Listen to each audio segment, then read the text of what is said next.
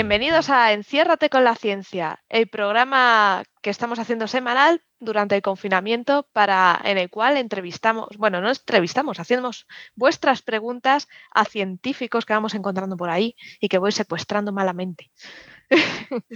Hoy tengo un equipazo conmigo y voy a presentaros para que vayáis eh, preparando vuestras preguntas si estáis en directo en el chat o que nos dejéis en Twitter vuestras preguntas para el programa que viene.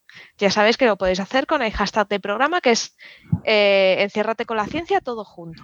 Y estamos deseando que nos preguntéis cosas. Así que bueno, vamos a empezar. Eh, empiezo presentándoos a Nuria Campillo. Eh, Nuria, háblanos de ti y dinos un poco pues nada, buenas tardes y, encantada de estar aquí de nuevo. Eh, nada, trabajo en el CIB, Margarita Sala, soy científico allí y mi área es el desarrollo de, fármacos, eh, sobre todo eh, utilizando técnicas computacionales. Bueno, además me dedico a la divulgación con la asociación Ciencia con Tres Encantos y también un poco de... Mm, de transferencia, acabo de montar una empresa de inteligencia artificial y, ahora, pues eh, con esta semana, como estábamos hablando antes, pues hay un montón de, actividades. Y esta semana participo en una em, que ha organizado la Fundación La Caixa y donde soy moderadora. Entonces es este jueves a las 7 de la tarde y súper interesante porque hay cinco personas, cinco mujeres científicas con unos perfiles increíbles y os animo a que participéis y lo veáis. Y nada más. Muchas gracias. Fenomenal. No os perdáis el jueves eh, esta actividad. Eh, pásame el enlace para ponerlo en el blog, de, en la web del podcast y así la gente lo tiene. Bueno, también tenemos con nosotros a mi otro lado a Rubén Aguayo. Rubén, buenas. Buenas a todos y a todos los que nos estén viendo. Y nada, yo soy geólogo, por lo cual cualquier preguntita de piedra intentaré contestar lo mejor que pueda. Eh, yo soy, geólogo, soy también ilustrador, entre comillas, hago mis dibujitos geológicos explicando varios conceptos, ¿vale? Algunos me quedan mejor, otros hago lo que puedo, ¿vale? Y también tenemos nosotros una movida con La Roca Filosofal, que es el canal que tengo de Twitch y YouTube de mm, otro compañero de Divulgo Geología, pues también tenemos un especial para este jueves que haremos a las, no lo cambiamos de día, será a las ocho y media. Estaremos en Twitch, estaremos en YouTube, naturalmente hablando de mujer, geología y ciencia. Hemos traído a, varias amigas nuestras, a varias profesoras nuestras, para que nos cuenten un poco su experiencia, lo que, lo que han vivido, lo que han sentido, ese tipo de cosas. Les dejamos el programa para ellas para que, para que se expresen. Y nada, paso pues, al siguiente. Pues genial, pásanos el enlace y, los horarios para ponerlo en la web y tal. Hmm. Y así lo compartimos. Cuanta más gente lo vea, mejor. Bueno, también tenemos a Antonio Pérez Verde, eh, astrométrico, es su blog. Eh, cuéntanos, Antonio, háblanos de ti. ¿Qué tal? Pues ya vaya tiempo sin pasarme por el enciérrate, porque creo que la última vez fue cuando empezaron el tema de los aplausos, o sea, hace ya, hace ya bastantes, bastantes meses. Y nada, como bien dices, soy astrométrico en las redes, tengo un blog que se llama Astrométrico, ahí podéis leerme, también podéis leerme en Cubo, podéis escucharme en 107.ciencia y en la Fábrica de la Ciencia también ahora. Y podéis verme aquí en, en El Enciérrate. Y ahora, pues, en Astrométrico, aparte del, del 11F, que va, va, a traer una gran cantidad de actividades, pues en mi parte estoy ahora mismo, va a coincidir prácticamente en el tiempo con el aterrizaje de Perseverance en Marte y estamos ahí dándole duro al aterrizaje para que llegue la máxima información posible a la gente. Sí, la verdad os animo a que le preguntéis, eh, nos dejéis preguntas hoy eh, sobre Perseverance porque va a ser una, una máquina maravillosa que va a estar allí investigando y me gusta mucho. Y trae un dron, que lo sepáis. y también se te ha olvidado hablar de la revista Astronomía. Bueno, y la revista Astronomía, tengo mi sección Astronomizados donde hablo de la astronomía en las redes sociales. Y como bien dices, antes de que pases al siguiente, pues eso, que Perseverance trae un dron, el drone Ingenuity, es un helicóptero que va a tener cinco vuelos de prueba y también trae tecnología española, eh, una estación medioambiental hecha por el Centro de Astrobiología. Wow. Y del Centro eh, de Astrobiología, hablando de él, nos vamos a Héctor Vives, que trabaja allí y es genial y hace un mogollón de cosas. Héctor, háblanos de ti. Bueno, yo soy astrofísico Y aquí en el Centro de Sobiología se puede ver a la gente que trabaja en el instrumento del rover Perseverance por lo nerviosos que están, cada vez más, hasta el día del lanzamiento. El otro día vi por el pasillo a alguien, ¿qué tal? ¿Cómo estás? Y dice, muy bien, atacado. Y os digo, se trabaja seguro. y nada, yo últimamente estoy divulgando más en sitios de otros, como aquí, por ejemplo, y también el podcast Coffee Break, Señal y Ruido. Y bueno, tengo un blog en el que de vez en cuando a veces escribo, que se llama Critical Thinking, pero es Dark Sapiens en Blogspot. Y pero estoy sobre todo en Twitter, con el nombre de usuario Dark Sapiens, y ahí es donde más difundo cosas que leo de otros. A veces escribo algún hilo y se me va de madre, pero bueno. Sí, pero eso sí los molan, ¿eh? Así que animo a la gente a seguirte porque te entretienes mogollón, la verdad, a mí me gusta. Aprendes, te entretienes, de vez en cuando te metes en un charco y sí. mola verlo. Pero bueno, ahí estamos. Mola. Y bueno, voy a presentarme. Yo soy Sara Robisco. Eh, en Twitter soy la encima inquieta, arroba sararc83, podéis encontrarme allí. Y nada, eh, tengo un blog que se llama Viajando con Ciencia, en el cual os muestro lugares eh, interesantes desde el punto de vista científico. También hago videojuegos sobre, sobre ciencia, videojuegos gratuitos, y a veces participo en Coffee Break. Así que, ah, y tengo un, hilo en Twitter que con el hashtag el huerto de Sara, en el cual os explico en tiempo real eh, cómo se hace un huerto y, cómo evoluciona el huerto que estoy haciendo. Así que creo que es una iniciativa muy chula, sobre todo para enseñaros todo lo que, eh, lo que pasa desde que el agricultor siembra la semilla hasta que el producto llega a nuestra mesa. Creo que es una iniciativa muy chula, sobre todo para... ¿Me estoy oyendo dos veces? ¿Qué, ocurrido? ¿Qué ha pasado? Ay, Te has dado paso a ti misma. Bueno, y agradecer al grupo GMV que nos patrocina este programa, que es un grupo tecnológico que se funcionó en 1984 y que es el primer proveedor independiente del mundo de, sistemas de control en tierra para operadores de satélites comerciales de telecomunicaciones. Y que muchas gracias porque nos, patrocina. Y sobre el 11 de febrero eh, yo estaré en una mesa redonda que hablamos sobre el papel de la mujer en la divulgación científica. La organiza la Universidad de Valencia y estamos moviéndolo mucho por Twitter, por Instagram y eh, pondré en las notas del podcast, pondré también el enlace para que os podáis apuntar. Es totalmente online, pero hay que, hay que apuntarse. Y también no os perdáis, si estáis en la zona de Sevilla, el grupo Títeres sin cabeza estará en la sala cero haciendo una obra llamada ¿Cuántas estrellas eh, puedes contar? Es una obra en la que hablan, es para todos los públicos, y hablan de astronomía de, y sobre todo de las mujeres que, que, han viajado al espacio. Así que os lo recomiendo. Será el 13 y 14 a las 12 de la mañana. Así que muy recomendable. Y vamos con las preguntas, porque por aquí han preguntado cositas muy chulas. Pues en Twitter preguntaban por el dron, efectivamente, sobre Ingenuity. ¿Cómo se orienta en Marte? Dice, ¿y lleva algún tipo de propulsor además de sus palas, dada, dada la poca densidad de la atmósfera marciana? Dice, gracias, majos, sois geniales. La pregunta la lanza Javier Aguilar, Entropía 437. Muchas gracias, Javi. ¿qué podemos contar a Javier Aguilar de Ingenuity? ¿Quieres? Voy para allá. Ve para allá, ve para allá. Lanza. Eh, bueno, Ingenuity es un dron, un helicóptero de 1800 gramos.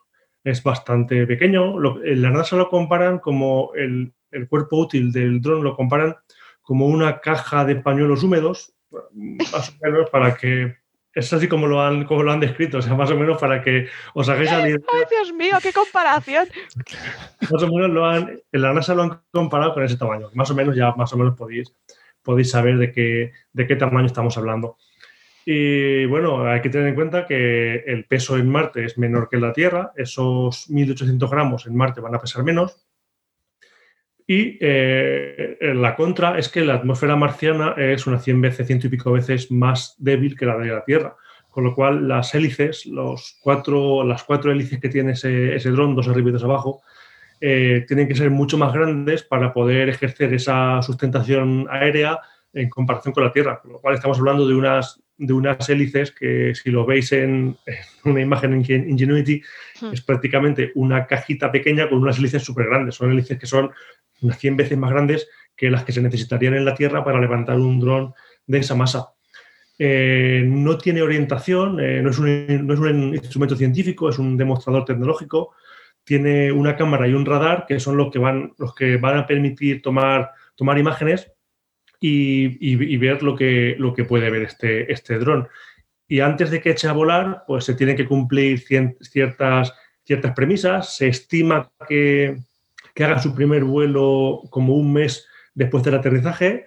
Y para que eso se produzca, pues tienen que, tiene que haber una serie de pasos. El primero, lógicamente, es aterrizar en Marte. El segundo es eh, desplegar correctamente a Ingenuity en Marte, es decir, él va anclado en la parte en la parte inferior del rover, tiene que desplegarlo en la superficie. Después tienen que mantener el helicóptero a una temperatura constante, los calentadores que lleva tienen que funcionar y, por supuesto, también tiene que recargar las baterías correctamente. Una vez que todo esto funcione, van a probar la comunicación con el Mars Helicopter Base Station, que es el, el centro de comunicaciones con el que el helicóptero se va a comunicar con el rover y ya el rover manda la comunicación a la Tierra y cuando se den las comunicaciones correctas, pues va a realizar el primero de los cinco vuelos previstos que tiene, que tiene este dron. Es que es una pasada. Además, va, eh, me hizo mucha gracia porque va colgando de la pancita de. Sí, sí, sí, sí. Va como un canguro, va así como en un saco metido dentro y luego tiene que despegarlo. Resuelta. La verdad es que la Perseverance es un trasto muy curioso y a mí personalmente me hace me despierta mi curiosidad, ¿no? Por, por el tema. Me hace gracia que uses esa palabra, porque como está basado en el Curiosity. Sí. Efectivamente, está basado, pero no es lo mismo, porque dices, va, es una. Hay gente que te dice, va, si es una copia, no, no es una copia.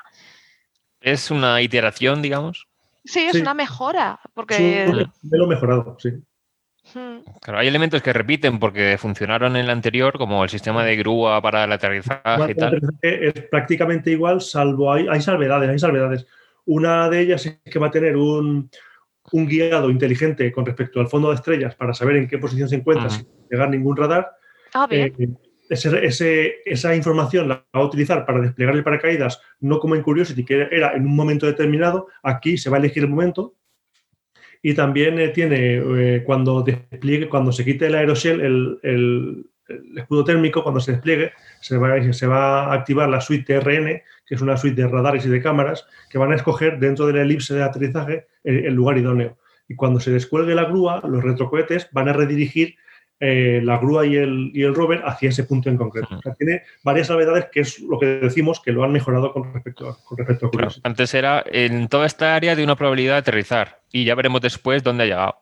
Ahora puede afinar más todavía. Sí, sí. Es, si hay una imagen de la NASA que compara las elipses de aterrizaje del, del Perseverance con la del Curiosity, con la del Sojourner y con la de la Phoenix, y se ve que, son, que es minúscula comparado con las otras. Es muy interesante. Yo en el juego de Space Explorer ya le puse cuando le lanzaron. Ya tenemos ahí con su dron haciendo de las suyas.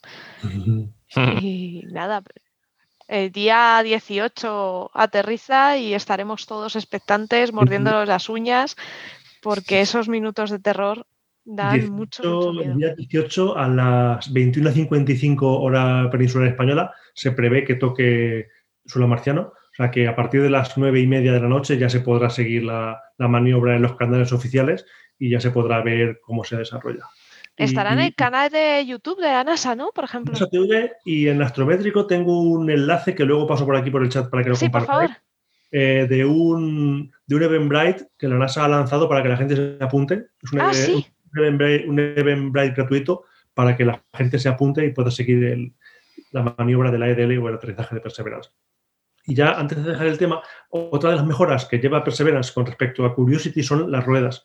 Porque no sé si habéis visto imágenes de las ruedas. ah, bueno, Curiosity las tiene destrozadas. Parece un, una hojalata. la zona de Marte, sobre todo la de Yellowknife y eh, se han comportado como auténticos abrelatas con las ruedas. Y estas ruedas son, son, diferentes, son diferentes para que aguanten más.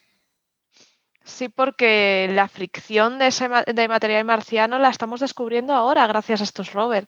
Sí, estamos descubriendo esto con, con Insight. También hemos descubierto que la Tierra no se comporta como se esperaba. Eh, no se ha logrado la fricción que se esperaba para, que penetrase el instrumento HP cubo, el, topo, como llaman. El Sí, que prácticamente se ha podido sumergir dos centímetros por el, instrumento completo. O sea, que no, no se, comporta como una nera muy fina que no logra la fricción para que... Para sí, pero quiero decir, o sea, el instrumento no, porque lo que se ha sumergido es el topo, que lo único que hace es eso es el topo, el topo. el instrumento en realidad es el cable que lleva detrás el topo, es, es, que es la sonda de temperatura. El HP cubo es el topo más la, el penetrante más la sonda con sensores térmicos que al final no se ha podido sumergir, no se ha podido obtener los datos que se, requerían. La verdad es que ha sido una pena ¿eh? lo de topo, mm. porque podría habernos dado información muy buena y ha dado lugar a mucho cachondeo, pero daba penita bueno, al menos la misión esta va mejor que la Rosetta, que tenía que haber también taladrado y tal en el cometa, y lo que hizo fue rebotar. Son, los mismos fabricantes. Eh,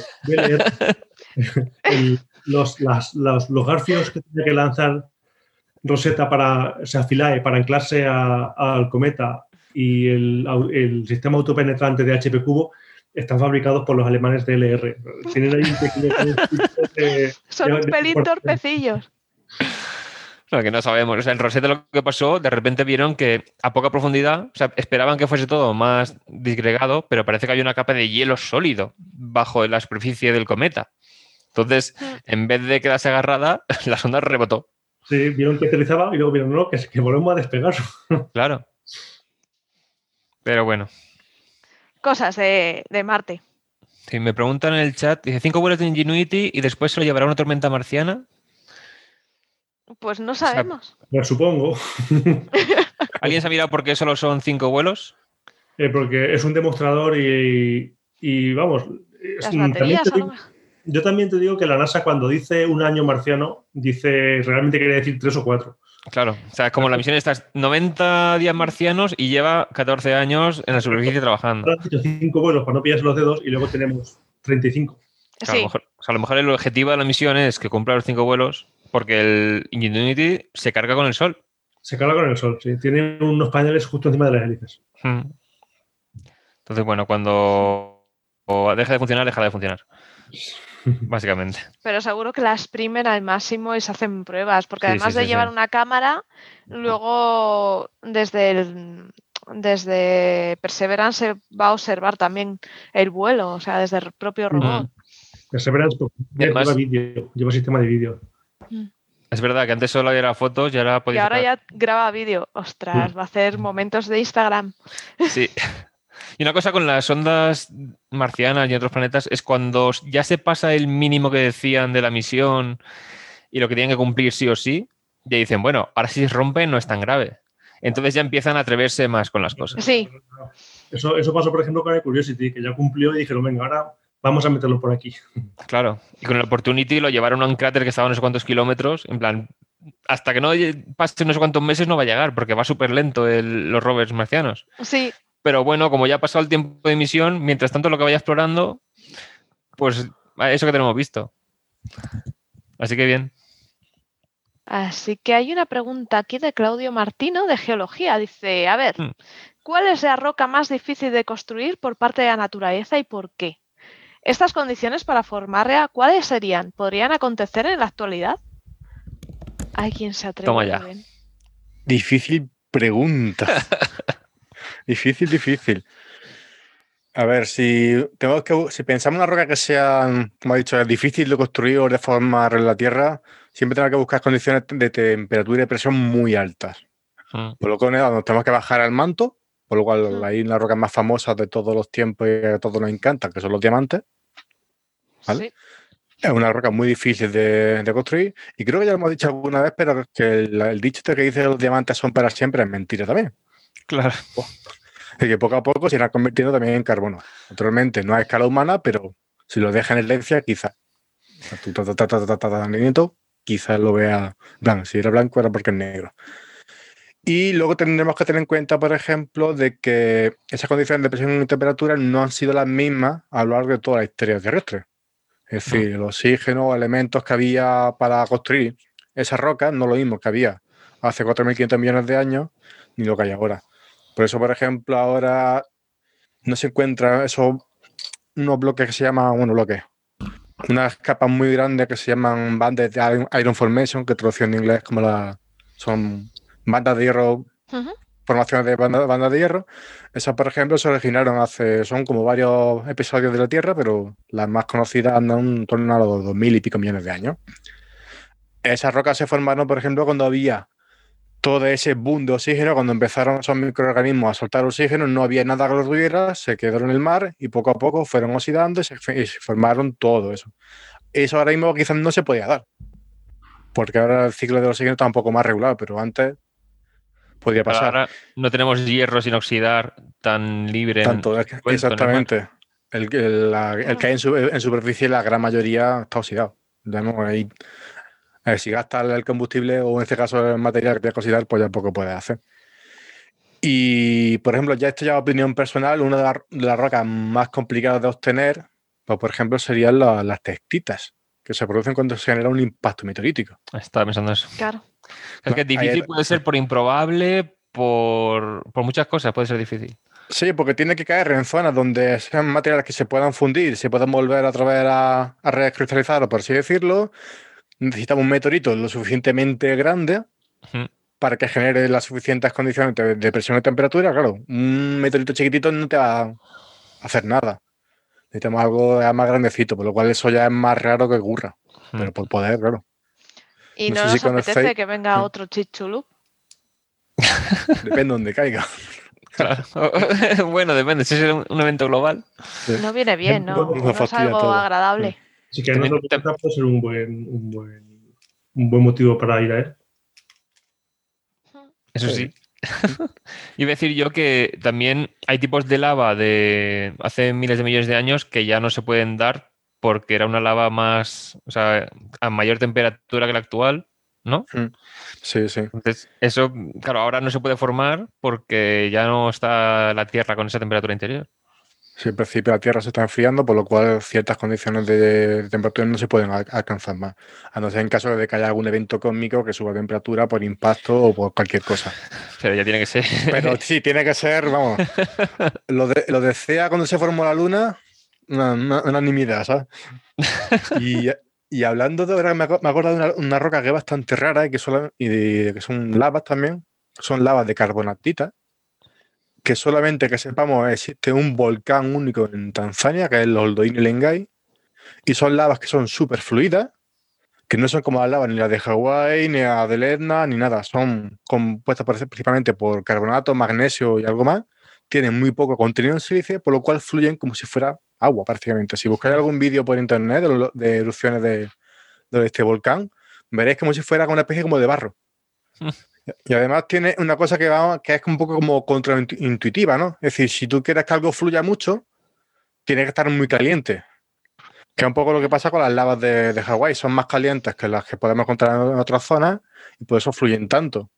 Estas no, estas andaban, no sé si eran 500 o 600 grados de temperatura, cuando una lava en condiciones normales va sobre 1000 o 800 grados. Pues, pues si buscáis vídeos son alucinantes.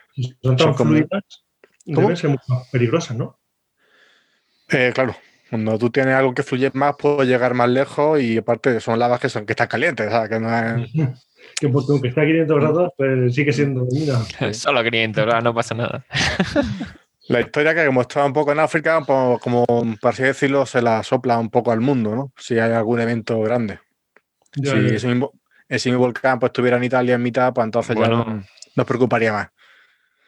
Pero que yo recuerde no había grandes destrozos porque no hay ninguna ciudad cercana grande ni, poblaciones. Tampoco está en mitad de la sabana, está ahí, rollo como el Kilimanjaro y... Es lo que pasó un poco en Tunguska, que cayó allí en Siberia y si hubiese caído dos horas antes, creo que fue, hubiese caído en Londres. Ahí todo el mundo hubiese conocido el evento. Si hubiera caído, creo que eran cuatro horas más tarde que en Europa. Sí, eso es, eso es, eso es. Cuatro horas tarde. Hubiese caído, además en Londres. Dijeron que hubiese, que hubiera sido en Londres. Si hubiese caído en Londres, todo el mundo hubiese conocido el evento de Tunguska. Claro. Que no se llamaría Tunguska, se llamaría el evento de Londres. Claro, claro. Igual que Chicxulub. O sea, es, el día del fin del mundo. Se llamaría aquello. Sí, sí. Difunde Bretaña. Se hubiera llamado algo terrible, ha pasado. Madre mía. La verdad es que a mí me dan más miedo, ahora que hablábamos de volcanes, eh, los volcanes que explotan que los que son fluidos. No sé a vosotros. Sí, es que eso, depende un poco de lo que he dicho del contenido en sílice. Mm. Yo esto lo, lo he contado a veces, es como si fuera la sílice es como el colesterol de los volcanes. Ay, Dios mío. Lo que hace es atorarte las vías de, salida, eso se forma un tapón, eso sigue empujando, sigue acumulando gases, sigue acumulando presión y catapum. Madre y así tenemos eso. Bueno, es malo, ¿no? Y por ejemplo, El momento ya esperes. Y en Hawái, pues como son más fluidas, pues entonces dejan fluir. ¿Qué pasa también en Hawái a veces que la última, ahora no sé si fue un año o dos por ahí, que hubo un poco más de problemática con las erupciones?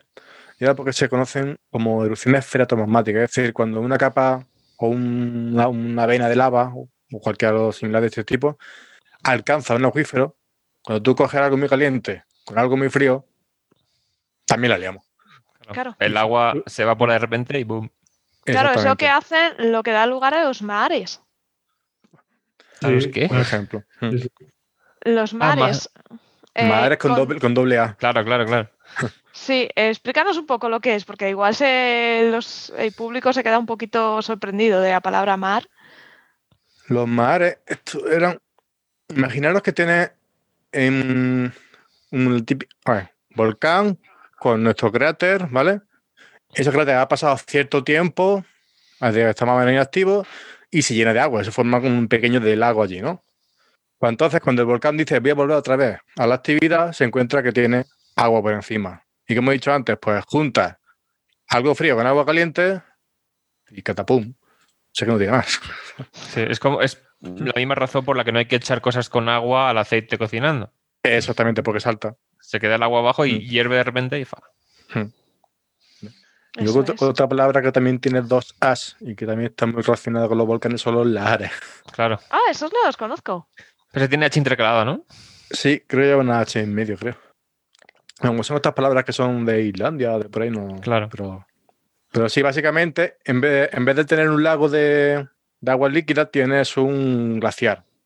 Ese hmm. glaciar lo derrite, empieza a arrastrar el barro, empieza a llevar un montón de, de rocas, se mezcla con la ceniza, se forma una especie de pasta que viaja muy rápido y arrasa también con todo. Son bastante peligrosos estos lares. Ostras, qué situación. Empezamos hablando de rocas, ¿no? Empezamos hablando de rocas, pero es que los volcanes son tan terribles y tan tanto gusto en hablar de ellos que no sé si os pasa a vosotros, pero eso mola. Eh, siguiendo con geología, ¿qué opináis de los enjambres sísmicos que estamos teniendo? Los que tiene ahora mismo Rubén debajo de él. Yo, me lo he pasado teta, en verdad. Geólogos. es verdad que tenía estas mezclas de como de emoción y, de, susto a la vez, ¿sabes? Claro. Pero sí, sí, ha estado, ha estado divertido. Así, estas últimas dos semanas que hemos tenido bastante actividad sísmica más de lo habitual, pues son lo que han conocido como, como enjambre sísmico, mm. pero que esto lleva pasando desde diciembre, cuando hubo aquellos terremotos que dijeron, ah, va a terminar el año ahora con, un terremoto, ¿no? Eso fue, el, digamos, la, cabeza de todo este enjambre. Ahora sí es verdad que tenemos más, más tranquilidad, creo que el último terremoto de hoy habrá sido sobre las 3 de la tarde, o... pero hablamos de magnitud de un y medio, dos, que son prácticamente Eso es nada. irrelevantes para menos para la, para la vida cotidiana de la gente. Hmm. Que no sabes si te has tropezado o ha temblado el suelo. Exactamente, o el vecino está haciendo otras cosas que no. La historia de esto de El vecino coreano la Kandeker ahí. Por ejemplo, por ejemplo. Rubén, ¿puedo, preguntarte? Eh, eh, en Twitter es, eh, lo están explicando, pero es que no termino de, entenderlo y sigo siendo una ignorante. Em, claro, antes era escala 3 o 3 sobre la escala famosa. Richter. A ver, ¿cómo, cómo se expresa bien la, la ahora, ahora, lo más sencillo y quitarse de problema es decir terremoto de magnitud 3. punto. ¿Sobre qué escala? No, no, no tiene escala, porque al fin y al cabo no es una, un número cuantitativo, no tiene un, una unidad. Es una escala que se deduce de, la magnitud momento. O sea, tú coges la energía que se libera y haces una, una ecuación y te sale una escala que tú, la que usamos nosotros. Y actualmente la que usamos para medir terremotos son la magnitud momento. ¿Por qué? Porque no le pasa lo que le pasa a la Richter, que a partir de 7 se satura el aparato y entonces no puede medir. Por lo cual entonces tú no puedes distinguir un terremoto de 8 de 1 de 9 porque ese aparato te va a decir ha llegado hasta arriba, como se, se queda sin hoja, desde cuando está haciendo así, se queda sin hoja, no está más. Con esta escala, como depende únicamente de la energía que se libera, entonces sí podemos comparar terremotos de diferentes zonas del mundo. Y aparte, pues lo podemos detectar en cualquier lugar del mundo y seguir sabiendo que ese terremoto tiene 7 o 6 y pico. Lo que sí se hace, que aquí lo que se están dando, bueno, en todo el lugar del mundo, es que las primeras mediciones se hacen en magnitud local, que viene siendo el equivalente a la escala Richter, pero actual. Es decir, tú es como sientes el terremoto donde está. Si yo, por ejemplo, este hambre sim que, que, que nos ha pasado aquí también en Granada, quiero medirlo con un magnitud local en Bilbao, no puedo, porque me va a salir con mucho menos. El mismo no detecto terremotos, me sale de uno aquí que era de 4, ahí lo detecto como uno. Vale. Claro. ¿Vale? Pues eso se usa otro tipo de escala para poder hacer equivalencia. ¿Vale? Y para nombrarla, fuera grado, fuera Richter, terremoto de magnitud 3, terremoto de 3, terremoto de magnitud 3 en, magnitud momento, pero lo simple, terremoto de magnitud 3. entonces no tiene unidades. No. Es, dimensional. Eso te iba a preguntar, si tiene unidades. No, no tiene. Tampoco. Es como la temperatura en Kelvin, ¿no? Es como, como el pH, más bien. Claro. Mm. Que no tiene unidades, simplemente. O sea, pH 14, pH 3. Y ya, está. Y no, dices nada más. Claro, mm. es muy buena analogía. Y es que es más sencillo. ¿eh? La gente se lía mucho con el tema de ¿y qué le pones? Y ya, pero perdonadme, es que para la gente ignorante y de a pie hemos utilizado la escala Richter hasta, yo qué sé, yo creo que hasta hace muy poco, ¿no? No, si el, tema no es la gente de a pie, el tema es que los medios siguen diciendo grados en la escala de Richter. Y hace un montón de años que no se usa. Y lo ah, siguen diciendo. Todavía, eh, si hay un terremoto hoy, lo van a seguir diciendo hoy. Claro. Y mañana también. Y mañana también. claro, el tema es... ¿eh? Es que eso un poco que se, ha metido, que se ha metido un poco en la mente de la gente, lo de escala Richter. Si tú, como periodista, no le pones que es de escala Richter, la gente no sabe lo que está diciendo. Claro. Quiero creer que va un poco. yo creo que si un periodista dice de magnitud 3, la gente va a entender lo mismo que si dijera de 3 grados en la escala de Richter. Mm. Porque es el número, al final es el número. Pero siguen diciendo los grados y la escala de Richter. Pero... Por quedar bien le sale mal. Claro, es como, como que da más, más tecnicismo, ¿no? No sé. Sí, me sé tres palabras y, son y, tres de ellas son grados Richter. y las pongo cuando puedo. Porque yo creo que en una escala necesitamos, a ver, necesitamos eh, como un, una, pues eso, una escala donde tú sabes cuál es el mínimo y, y, cuál es el máximo. Y si a ti te dicen tres, bueno, tú sabes que a lo mejor el, el 9 o el 10, no sé dónde estaba, el 9, pues será mucho más. Entonces, tú, dentro de, tu, de lo poquito que sabes, puedes eh, eh, eh, tener una idea de, cómo de fuerte ha sido ese... Pero, mientras que, si es, que, por ejemplo, si quieres contarlo tú. Bueno, yo voy a decir que es que no, es que tenga un mínimo y un máximo. O sea, máximo. de hecho. Hay, hay, una limitación que es que por encima de cierta magnitud se destruye la Tierra por completo con un terremoto así pero podría haber un terremoto de mayor magnitud. Es como el pH, el pH en realidad no va de 1 a 14. Es una cosa logarítmica y puede haber hasta negativo y de más de 14. Claro. claro. nosotros, los astrónomos, usamos para el brillo de las estrellas, por razones históricas, se usa la magnitud también. Que es cuanto mm, menor magnitud, más brilla. O sea, la más brillante magnitud tal y luego de menos magnitud, o sea, un número mayor era las que menos brillaban. Estos se usaban en los sábulos griegos, creo, y entonces al hacerlo de forma matemática es una escala logarítmica de la intensidad. entonces, seguimos diciendo tal, una estrella de magnitud 1, magnitud tal. No decimos grado, decimos magnitud. Claro. Y no tiene unidades tampoco. Ya, no, no, sí, eso lo entiendo. Y lo del pH, pero claro, el, pH al final no es que sea menos o más, estás clasificando básico, eh, ácido. Eh, en, los terremotos, o lo claro, eh, te digo, hablando siempre desde mi ignorancia, cuando nos decían o me dicen en la escala 1, creo que es, bueno, ha sido un movimiento, pero un movimiento que tampoco ha sido muy fuerte y no ha habido grandes daños ni nada así. De hecho, si es de 1, ni te habrán ni enterado. Claro. Claro, ah. me dicen uno de ocho y digo, coño, perdón. sí, claro. Te asustas, ¿eh? Pero, sí, claro, pero, eso no te hace falta un grado, no te hace falta, yo qué sé, para un día no, hace falta que tú seas de 8 terremotis, ¿no? Ya sabes tú de que un magnitud 8 es grande. Claro. Sí. Donde sí hay grados y también se, hay un montón de confusión con la intensidad del terremoto, que es un poco lo que tú vienes. Tú no sabes si un, magnitud, un terremoto de magnitud tal tiene tanto, va a ser tan destructivo o no. Pues para eso se inventó la escala de intensidad. Mm. Claro. ¿Vale? Que esa sí es más subjetiva, sí, porque depende de varios factores, de la construcción, del suelo, de cómo lo percibamos. Y esa, por ejemplo, a partir de grado 7, porque esta sí tiene grado, ¿vale? se considera un terremoto que ya es destructivo. Vale. Esa, intensidad es la que se calcula a base de rellenar la encuesta. Cada vez que notéis un terremoto, hay que ir a la web del IGN y decir, ahí os pregunta, pues, si lo has notado o no, si se han movido objetos o se han caído de las estanterías.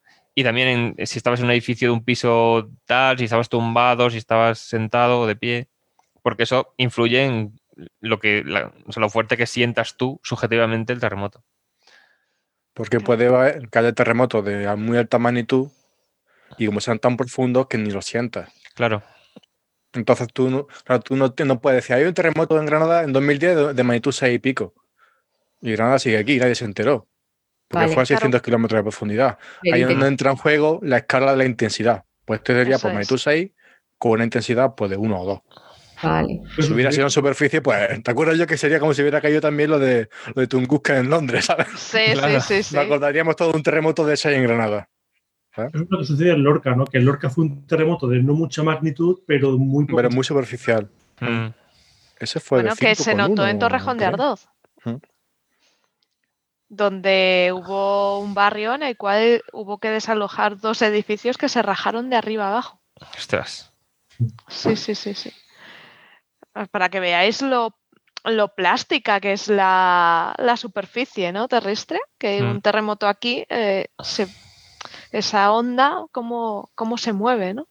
Es que si lo ves en escala real, eh, los decenas de pocas decenas de kilómetros que tiene una la corteza en comparación con todo el planeta es prácticamente un folio. sí. la verdad es que tenemos aquí una pregunta en el chat de Antonio Rioga, ahora que puedo ver el chat, que he tenido problemas técnicos, que es ¿cuál sería la roca más dura, irrompible, duradera y que más aguante erosión, presión, calor, frío? La roca Rasputin, vamos, con lo que poder hacer algo que permanezca impasible en el tiempo. Pues con un circo. Ah, pero, pero ¿esos son rocas o minerales? Eh, es mineral, pero ya esto, ya lo de roca, mineral, donde pone diferencia, ¿no? Mineral un poco es cuando tiene una. Pero pueden encontrar también roca monomineralica, ¿no? Ya. Pero pensaba que los circones eran muy pequeñitos. Sí, son súper pequeñitos. Es decir, si tú quieres grabar algo, mételo en un circón porque es lo que aguanta. Mm. Sabemos condiciones de presión y temperatura de hace 2.000, 3.000 millones de años gracias a los circones. Sabemos cuál es la de la Tierra gracias a los circones. Sabemos un montón de cosas gracias a los circones porque es un poco como la caja negra de la geología que va llevando un registro de los cambios más bruscos que ha habido y luego llama un señor geólogo y lo saca a la línea. Pues mira, pasa esto, esto y esto. no sé si me acuerdo bien, pero ¿se había encontrado eh, trazas de la atmósfera primitiva atrapadas dentro de circones? Puede ser, de inclusiones. Sí, puede, ser. sí. O sea, se ha podido estudiar la atmósfera de hace miles de miles de años porque los circones han aguantado desde entonces. El mm. circón, el gran olvidado. Te dicen que un diamante es para toda la vida y no, lo que quieres es un circón. un anillo de circón. Hay una pregunta por aquí de biología que tenemos a Nuria, la pobre, sin tocar, de Juan Ruiz 8, que dice, ¿creéis que las nuevas inversiones en sanidad por parte de algunos países va a beneficiar el desarrollo de la nanotecnología aplicada a la salud? Eh, sí, bueno, la nanotecnología en cualquier caso estos últimos años eh, ha sido ha tenido un boom increíble y, muchas de la, de la, inversión en I+.D. ha ido a nanotecnología. Em, yo espero que otras áreas se beneficien de esta inversión que, va a haber, bueno, de, por parte de la Unión Europea a, España. Pero sí, sí, la nanotecnología es una de las mm, grandes apuestas. Además, yo creo que es muy beneficiosa, ¿no? Porque por tener micro, bueno, nanobots que puedan llevar el medicamento donde tú quieres o hacer cosas así, es una. Ahora con las vacunas, por ejemplo, y no, es una apuesta importante. Y, ya se están aplicando, ya hay medicamentos que están utilizando esta, esta tecnología. Eh, vamos, un montón de proyectos eh, están en marcha y ahora con la COVID más. Sí, se va a notar, pero, pero también tiene que notarse en otras áreas, en otras áreas de investigación básica. Hmm. Sí, porque parece que vamos por impulsos o por modas. No, o se invierte todo el dinero en algo, pero olvidas el resto. Y ese resto, esas investigaciones pueden salvar vidas. Eh, es lo que ha pasado esta, esta semana, ¿no? Hablando con Juan Carlos, y es lo que decíamos, que eh, fijaros, hemos, hemos eh, bueno, pluralizo, pero sí, la comunidad científica, todos, ¿no? hemos sido capaces de desarrollar vacunas en menos de un año mientras que lo normal es que se tardaba muchos más años. ¿Por qué? Porque hemos visto ¿no? la, la boca al lobo. Eh, y entonces hemos puesto todo nuestro, nuestro esfuerzo, dinero, que claro, al final es casi lo más importante, en esto, y lo hemos conseguido. En unos años, cuando pues eh, decíamos, ¿no? Por ejemplo, el petróleo ya está, eh, se termine, entonces sí, entonces seremos capaces de, claro, poner todo el esfuerzo ahí, la inversión ahí, y al final se encontrará otra solución. Vamos, lo que dices, vamos a. bueno. Mm, a tirones. A tirones. Vamos a impulsos y... Mm. Eso es lo que no puedes, es lo que no puede ser. Es lo que mm. duele, porque olvidas cosas que se quedan ahí aparcadas y cuando las necesitas no has avanzado lo suficiente. Claro. No, Y ahora me temo que lo mismo, eh, vamos, yo creo que, que, la investigación, si va a recibir una inyección a lo mejor, bueno, importante, importante para lo que hemos estado recibiendo estos años, pero no sé si se va a dedicar eh, exclusivamente a un área determinada, olvidándonos del resto, y no puede ser eso. No. Eh, la investigación es importante en todas las áreas, es que no nos podemos olvidar de ninguna. Claro, sé si el tema es... Equivocar. Si ahora ha hecho falta investigar mucho en esto es porque antes se estaban investigando otras cosas, dejando esto de lado, o sea... Si ahora nos dices, oh, hemos visto que esto es importante, ahora vamos a invertir todo en esto cuando ya ha pasado la crisis. Entonces, pues la siguiente crisis no será idéntica y nos pillará otra vez. Es lo que decimos, se ha tardado tan poquito en las vacunas de ARN porque se llevaba tiempo haciendo, investigando.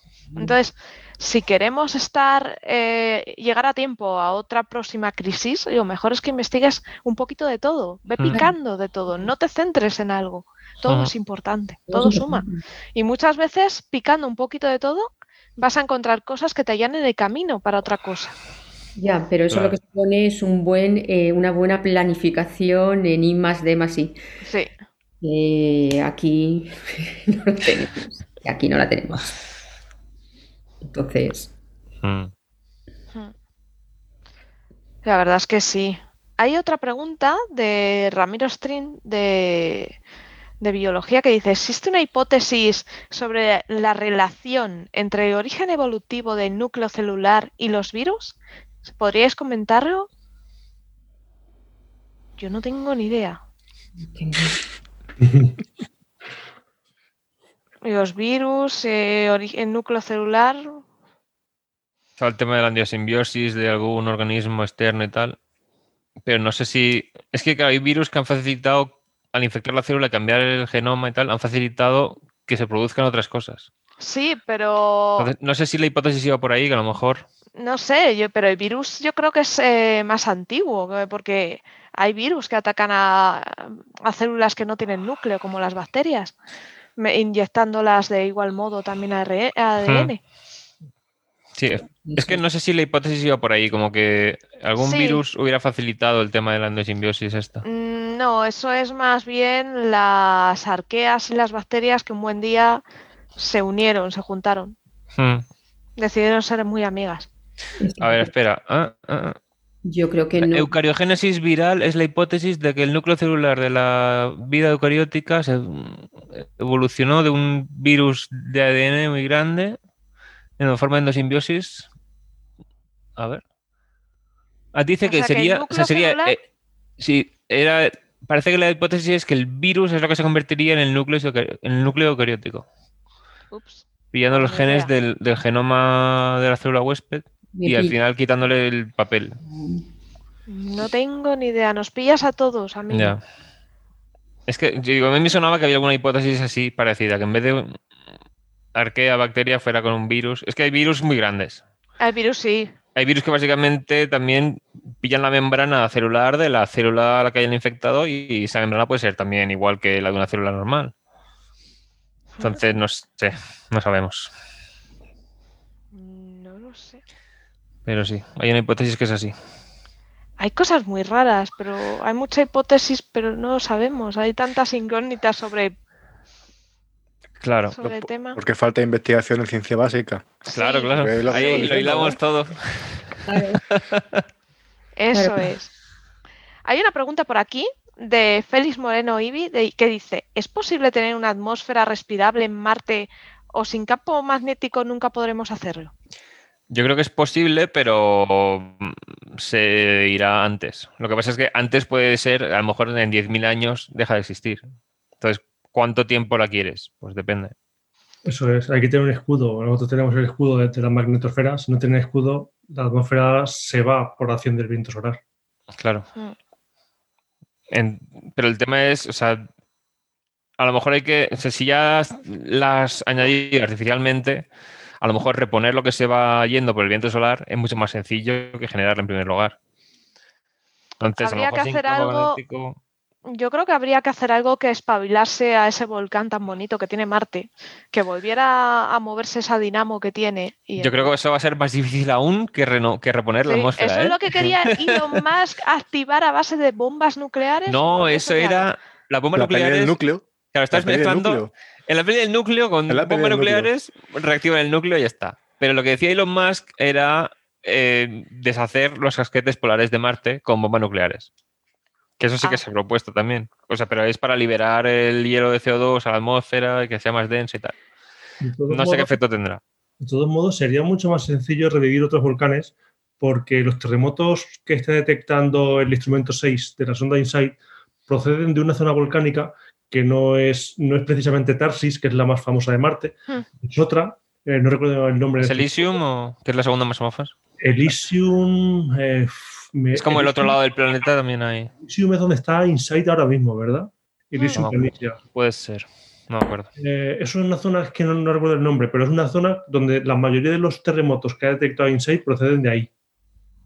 Entonces, eh, esos volcanes tienen mayor probabilidad de ser despertados por un cataclismo, llámalo bomba nuclear, llámalo Chicxulub, llámalo como quieras. Llámalo X. La verdad es que sí que es cierto que cuando tenía, se sabe que tuvo atmósfera, pero porque tenía esa actividad, ese efecto invernadero gracias a esa actividad sísmica. y sabemos que Marte no está muerto de todo, tiene pequeña actividad. Entonces habría que ver cómo revivir un poquito. Comentan en el chat que en Coffee Break se propuso un sistema para crear campo magnético suficiente para retener atmósfera con electroimanes electroimanes como los de achatarrerías actuales, pero en puntos muy estratégicos sobre Marte. Y mucho más grandes. Y muy grandes. claro. La cosa que energía. La duda que tengo yo, en el caso de que fuéramos capaces de generar la atmósfera sin este campo magnético, ¿podríamos pasearnos por ahí en manga corta o nos freiríamos? A ver, el tema es que queremos varias cosas, porque para que sea respirable o sea, la atmósfera no solo se va porque no haya campo magnético, sino porque la gravedad es menor en Marte. Esa otra, que, tenga fuerza para retener, ¿no? Claro, entonces a lo mejor hay que poner más cantidad de atmósfera para que la presión sea la misma, porque la gravedad va a ser menor. O sea, la presión superficial. Yo ahí tengo, mi duda, porque por ejemplo, Titán, que es más pequeño que Marte, tiene una atmósfera súper densa. Claro, pero porque tiene una atmósfera mucho mayor que. O sea, es más densa que la de la Tierra. Claro.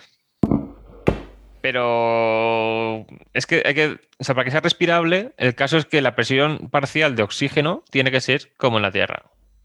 Luego ya, como el nitrógeno no lo usamos, pues habría que usar, se puede usar nitrógeno o algún otro gas que a lo mejor ayude a que la atmósfera sea más densa, que sea inerte también. Nos vamos todos con los coches diésel y la haríamos. No, no, respirable, respirable. Ah, bueno, pues con, con lo gasolina. Hay una pregunta muy interesante en el chat que dice, ¿Hay en Marte tectónica de placas o evidencias de que la hubo? Parece que en el hemisferio. Eh, no, es al contrario. No, la tectónica es al revés, porque los volcanes son tan grandes precisamente porque estaban en el mismo sitio muchísimo tiempo. Yo no tengo. De hecho, eh, ahora que Marte no tiene agua, eh, se pueden ver perfectamente que no hay tipo dorsales oceánicas aquí en la Tierra ni nada de eso, no hay, no hay nada. Claro. Creo que en el hemisferio sur de Marte había algunas zonas que se interpretaban un poco como zonas de subducción y tal, pero no sé cómo de claro estaba esto, porque esto es cosa que leí hace muchos años. Yo no he visto evidencias de, de, de actividad ni de, ni de dorsales ni de subducción. No he visto yo, o sea, me acuerdo de eso, de ver un mapa y todo que tenían mapeado las zonas que podrían a lo mejor ser fallas y tal en la zona del hemisferio sur, que es donde se han conservado las tierras altas. Como puntos calientes, pero claro, al no moverse, como tú dices, no se forman cordones como en Hawái, sino que está siempre en el mismo lugar y los volcanes son tan inmensos. Hmm.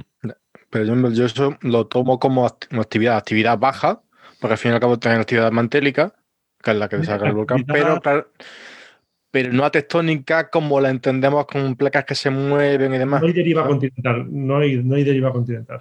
Ah, o sea, Begener ahí no, no, tenía nada que hacer. Claro, es que hay, o sea, hay zonas donde o sea, no hay pruebas inequívocas de que haya habido tectónica en Marte. Pero hay zonas donde dice aquí parece que a lo mejor tal. Y el campo magnético residual en la superficie en donde se detecta está como en forma de bandas también. Entonces dicen, a lo mejor estas zonas que se fue desplazando cuando el cambio magnético se invertía como el de la Tierra y puede que eso sea evidencia de tectónica en el pasado, pero no está claro. Sí que hay fallas, eso sí que hay, hay muchísimas fallas en la superficie, eso sí. Claro, pero es que la zona de Tarsis, solo con el abultamiento que creó, eso se produjo muchas fallas por el, o sea, no por tectónica. Claro. Y volviendo a la pregunta anterior, eh, a la de la atmósfera respirable, se, hace unos años salieron unos estudios de unos antiguos cordones de lava subterráneos que formaban como unas cuevas. Esos eran los lugares más idóneos para que la humanidad pudiese estar, porque le llega la atmósfera respirable, pero no le llega la, radiación solar. Y de, de colonias serían eh, uno, de los lugares más prometedores serían estos antiguos cordones de lava del interior. Hmm. Hmm. La verdad es que es un tema, ¿eh? El, tema de... Entonces, todas esas muchas cosas se solucionarían si fuéramos capaces de mandar un geólogo allí. Efectivamente, eso es lo que iba a proponer. Claro, claro. El, investigador principal de, de, Curiosity es un geólogo, era John Grotchinger, me parece que se llama, es geólogo. Bien. No me acuerdo el nombre. Bien, bien, bien, bien, bien. Pero si es que, o sea, Curiosity. Hay una cosa con el rover Perseverance que este sí que va a buscar pruebas de vida pasada. Y el Curiosity va a buscar pruebas de, habitabilidad pasada. Marcadores de habitabilidad, sí. Claro. O sea, Curiosity iba a ver si la zona esa tuvo agua estable en un periodo de tiempo, si el agua era ácida o neutra, tal, cosas así. También, que a la NASA le daba mucho miedo decir, vamos a buscar vida, porque el fracaso podía ser, podía ser grande. Ahora ya parece que tiene más claro que, que puedan encontrar. Pero el tema es ese, que antes no se mandaban instrumentos capaces de detectar vida pasada. O sea, la, forma de estudiar las moléculas orgánicas era calentar la muestra hasta que saltaba gases. Entonces, si había moléculas muy complejas, se queman. Entonces, esta la forma de analizar que tendrá Perseverance, aparte de lo de traer muestras a la Tierra, pues es diferente también. Claro, eso dice eh, Pablo Daniel en el chat. Dice, ¿Perseverance puede detectar vida pasada o solo trayendo las muestras a la Tierra? Porque, claro, para que eh, la gente que nos escucha lo sepa, Perseverance eh, va a ir cogiendo muestras y va a ir haciendo cacotas. O sea, va a ir empaquetando esas muestras y las va a dejar detrás de sí en sitios, en zonas señalizadas, para que algo que hagamos en el futuro venga volando, las coja y las devuelva a la Tierra. Que ya está planeado las dos misiones que la van a hacer. Es una misión mixta entre Europa y, la NASA. Pero no dejéis a los alemanes esos que trabajan en ella, Ahora no tiene que taladrar nada, tiene que ir, o sea, posar un rover pequeñito con la única misión de recoger cilindros. Pero ya sabéis que la última vez que posaron algo hicieron un, lito frenado, o sea, es cacharreli. sí. Va a ser un poco como Insight, como el brazo robótico de Insight, que tiene que agarrar cosas y ponerlas en otro sitio. Y eso sí que está. a ver, mira, coge esto, lo pones en la capsulita y luego ya lanzamos a la Tierra. No tienes que hacer más, no tienes que hacer agujeros. La sonda la bordeta va con su mochila.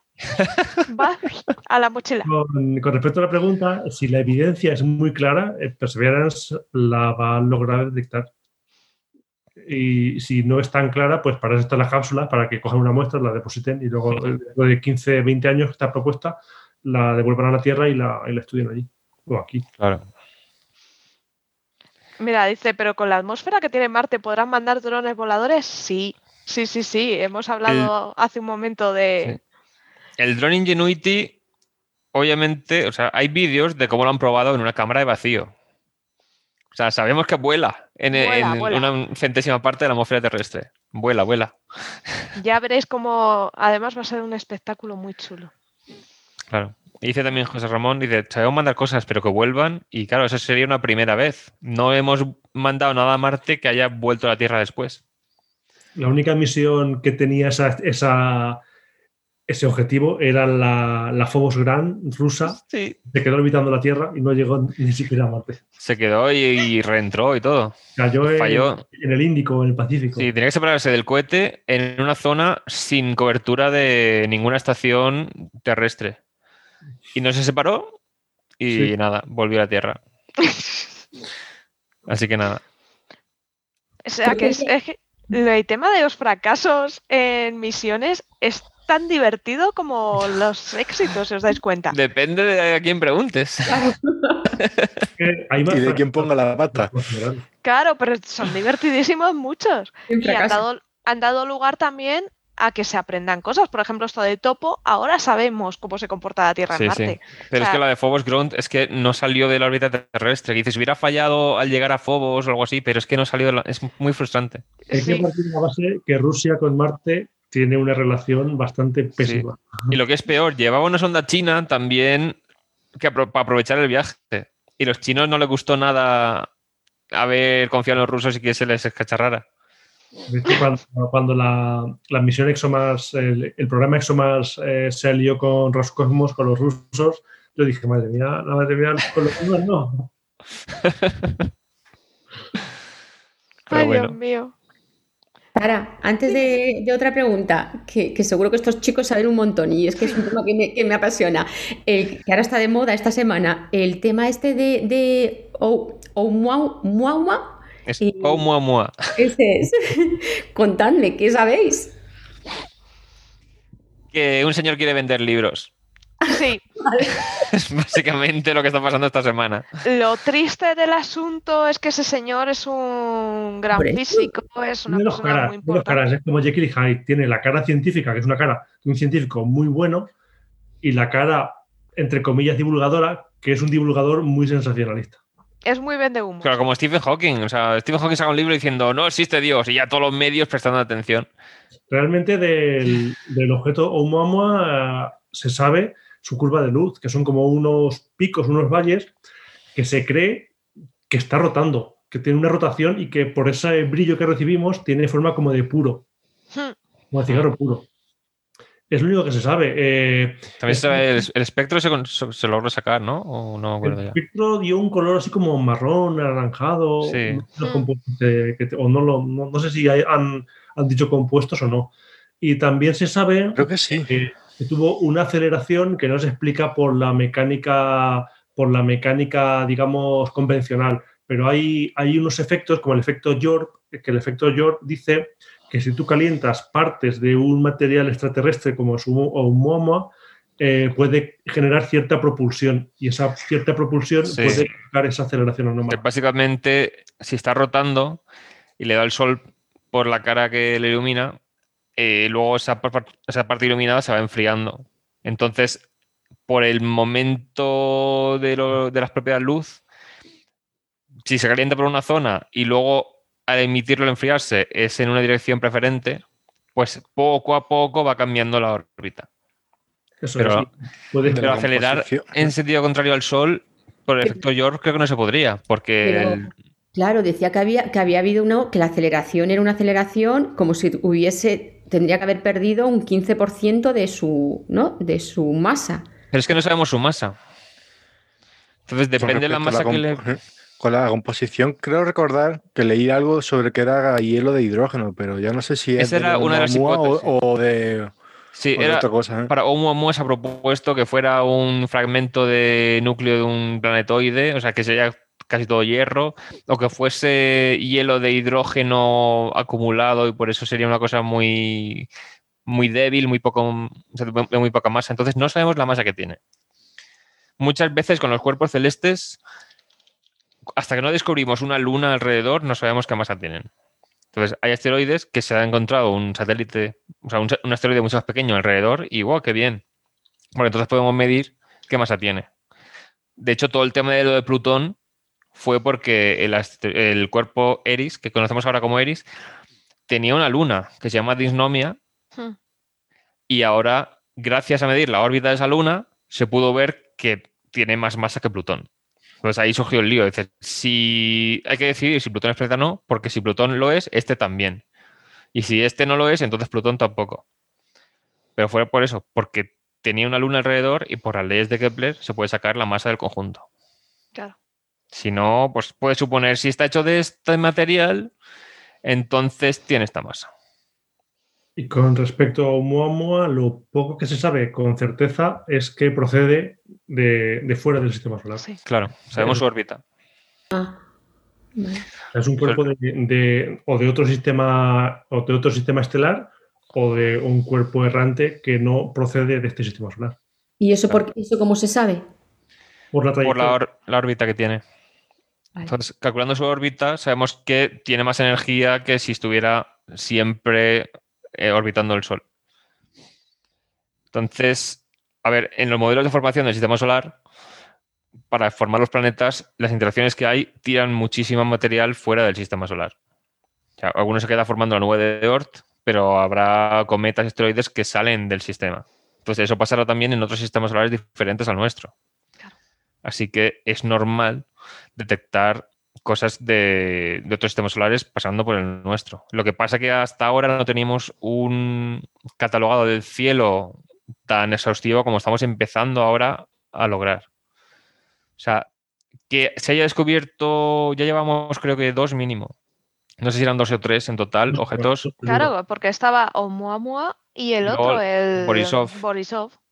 Que Oumuamua era una cosa muy rara porque se esperaba que dices, si es un cometa, pues cuando pase por el Sol soltará gas. Hmm. Y luego no se vio tanto gas como se esperaba, pero a lo mejor la aceleración es porque sí que está soltando gas. Entonces es una cosa muy rara porque era muy pequeño, muy alargado. Y luego llegó Borisov, que era otro objeto interestelar, y ese ya sí que se comportó como un cometa normal. Entonces dio la casualidad que. Su tamaño. Puede ser.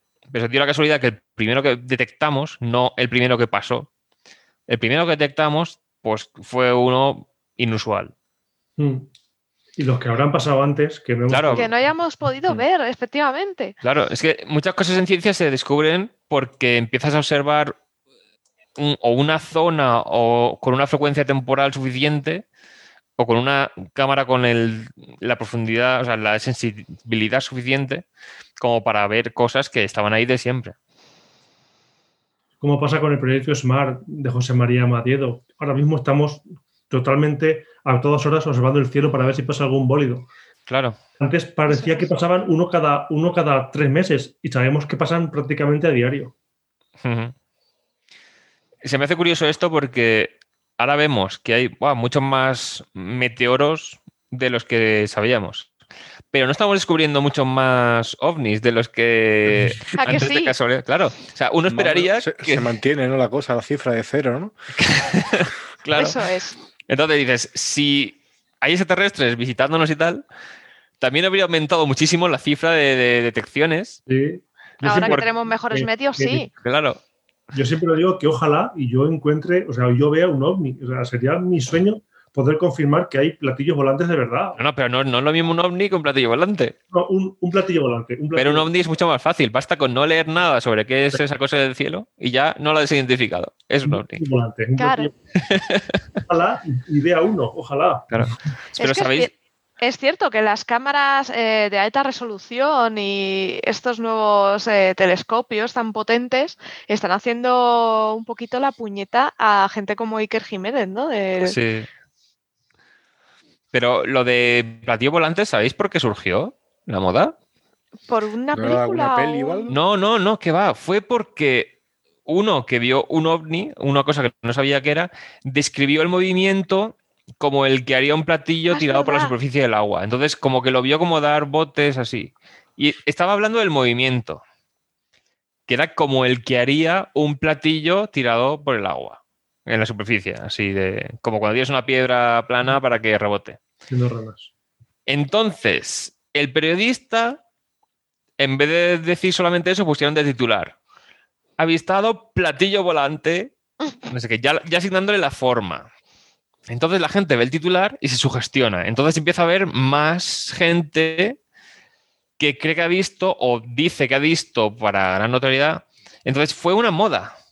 Sí, Lo de los platillos volantes no fue que la gente veía platillos volantes, sino que se dio el mucho periodista se equivocó. Claro, se equivocó el periodista y justo a partir de entonces la gente veía platillos volantes.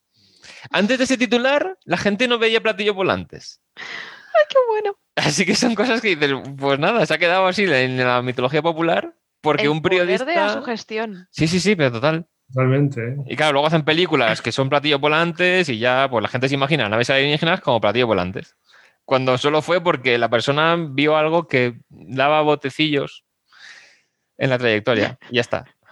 ¿No pasó algo parecido joder, durante la cuarentena cuando la gente salió a mirar al cielo y se encontró que estaba, creo que era Venus, que estaba ahí Sí. Ah, bueno. y todo el mundo, hay una luz brillante en el cielo que no se mueve, ¿qué será? Y, no- y son meses dos, la luna y el sol, y el sol no se puede ver porque es de noche. Y la gente se empezó a rayar pensando de que eran que tenía que ser algo, algo esto, alienígena o algo extraterrestre cuando realmente Sí. era un planeta que estaba ahí siempre. Sí, mira, en. Tenerife, la gente de Tenerife, muchos dicen que han visto ovnis y están convencidos de que han visto alienígenas. ¿Por qué? Porque en Tenerife tú puedes subirte con el coche a más de 2.000 metros de altitud, con muy poca contaminación lumínica, y se ven muchas cosas que de normal no se ve. Entonces, tú te subes allí y se ven los satélites, se ven muchísimas más estrellas de las esperadas. Pero claro, los satélites, yo un día que estuve allí arriba, uno de los satélites que se veían son básicamente es como una estrella que se mueve. Sí, Pues resultó que en un momento dado lo estoy mirando y digo, uy, parece que había en dirección contraria que antes. Y luego, un rato después, ya volvía a verse en dirección como la original. Resulta que había pasado justo por una. O sea, había pasado al lado de una estrella que tenía el mismo brillo que el satélite. Entonces, tú, tu vista estaba tomando como referencia a esa estrella antes, cuando estaba más lejos, para. O sea, esa estrella y otras, para ver el satélite por dónde se movía. Entonces llega la que tiene, que es el mismo brillo, entonces Confundes. inconscientemente cambia la referencia y ves la estrella moverse en dirección opuesta si tomas como punto fijo el satélite. Y luego ya cuando se alejan lo suficiente, ya vuelves a ver que la estrella está fija con respecto a las demás y el satélite es el que está pasando ya al lado de otras estrellas de distinto brillo. Eso Yo- pasa, mucho, eso pasa mucho, por ejemplo, cuando está la noche con unas pocas nubes. Bueno, sí, ahí ya cambian de brillo y todo. Yo creo que muchos platillos volantes ovnis se han podido ver por eso, precisamente, por Claro. un satélite, una nube que parece que se mueve en sentido contrario porque hay una nube que se mueve en sentido. Sí, sí. sentido. Pero es que yo lo vi y justo iba a hacer en voz alta el comentario de, uy, ha pasado cerca de una estrella el mismo brillo y me había parecido por un momento que estaba en dirección contraria. Y no me dio tiempo de decir ese comentario cuando otra persona cerca de mí dijo, ese se ha dado la vuelta.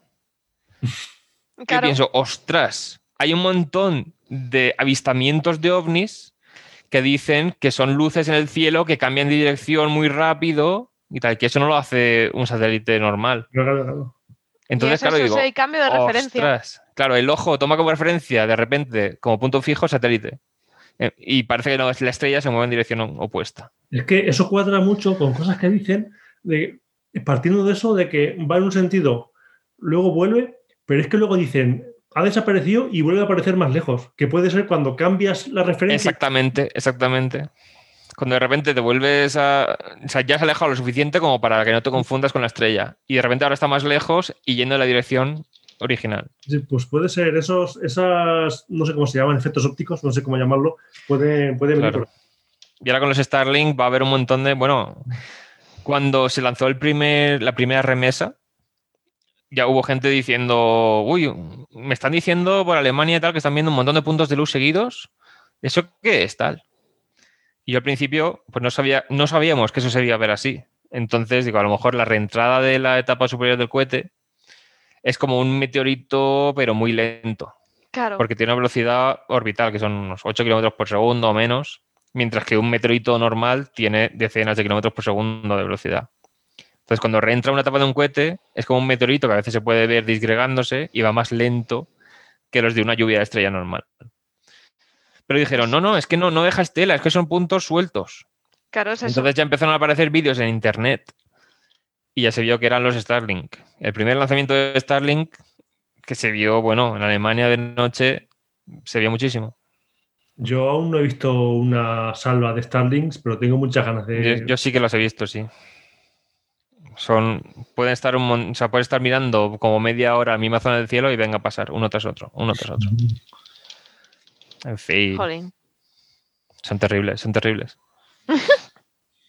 Hombre, eso sí, porque hacen mucho daño. Claro, pero es que estamos hablando antes del meteorito y los meteoritos se detectan a base de tomar muchas fotos del cielo de larga exposición para ver si hay alguno que esté ahí de tenue y puedas calcular su trayectoria. Y si te pasa un Starlink por en medio que es mucho más brillante, esa imagen no vale. Entonces, el tener esos Starlinks ahí molestando los telescopios. Si estás haciendo fotometría, por ejemplo, pues te tira a tomar por saco la fotografía. Claro. Entonces puede que los Starlinks vayan a hacer que impidamos, o sea, que, sea más difícil detectar posibles asteroides peligrosos. Hmm. Y tengo una pregunta por aquí de Hombre Mino que dice, ¿pensáis que la vida microbiana es más eficiente desde el punto de vista de la supervivencia? Yo diría que es menos delicada. Pero que, hable la bióloga. No, yo, soy química. Em, yo creo que es menos, sí, estoy de acuerdo contigo. Creo que es menos delicada. depende un poco quizás del organismo, porque si son muy especialistas, ya. Si lo saca un poco del ambiente, entonces da igual que sea una, jirafa con ocho patas que un microorganismo con. Sí, pero. No, iba a decir que cuanto más complejo un organismo, más, formas tiene de romper. Más formas, mm. cuanto más complejidad, más formas de estropearse. Eso es. Como las piezas de un coche. Claro. Los organismos que son capaces de vivir en unas condiciones mm, eh, de, mm, voy a decir de vida, ¿no? Que son increíbles, que es. Claro. Eh, que, una, ¿sabes? Que, organismos superiores no pueden. Entonces, evidentemente que depende del microorganismo, pero yo diría que sí. Y, lleva razones. Y además, cuanto más complejo es, al final tienes eh, más puntos donde eh, la cadena, bueno, pues es más débil. Claro, mm. ese es un organismo unicelular. Bueno, estás ahí reproduciéndose, si muere en la mitad no pasa nada. Pero si todo eso forma parte de un organismo pluricelular, cada célula tiene una función si te cargas la mitad, pues va a ser difícil que todo el conjunto funcione igual de bien que antes. Claro. Bueno, y que, mm, vamos a ver, eh, son los primeros que han aparecido y que siguen aquí, entre claro. y, los que seguirán. Y los que seguirán. Nosotros desapareceremos y ellos seguirán. O sea, dentro de mil millones de años, los océanos ya eh, se evaporarán, porque el Sol va aumentando su temperatura y la intensidad poco a poco durante su vida. Entonces, la Tierra llegará a un punto en que la temperatura media supere la de ebullición del agua. Y quedan esos mil millones de años nada más. Mira, pregunta José Ramón, dice... Va a ser tan paulatino que va a haber seres que yo pienso que se van a adaptar a esa... Sí, sí, sí. No, de hecho eh, se ve muchos mamíferos eh, para investigar el clima de una zona tú investigas eh, los pequeños mamíferos, no los grandes, los micromamíferos. Claro, porque son los que evolucionan antes, cambian muy rápido.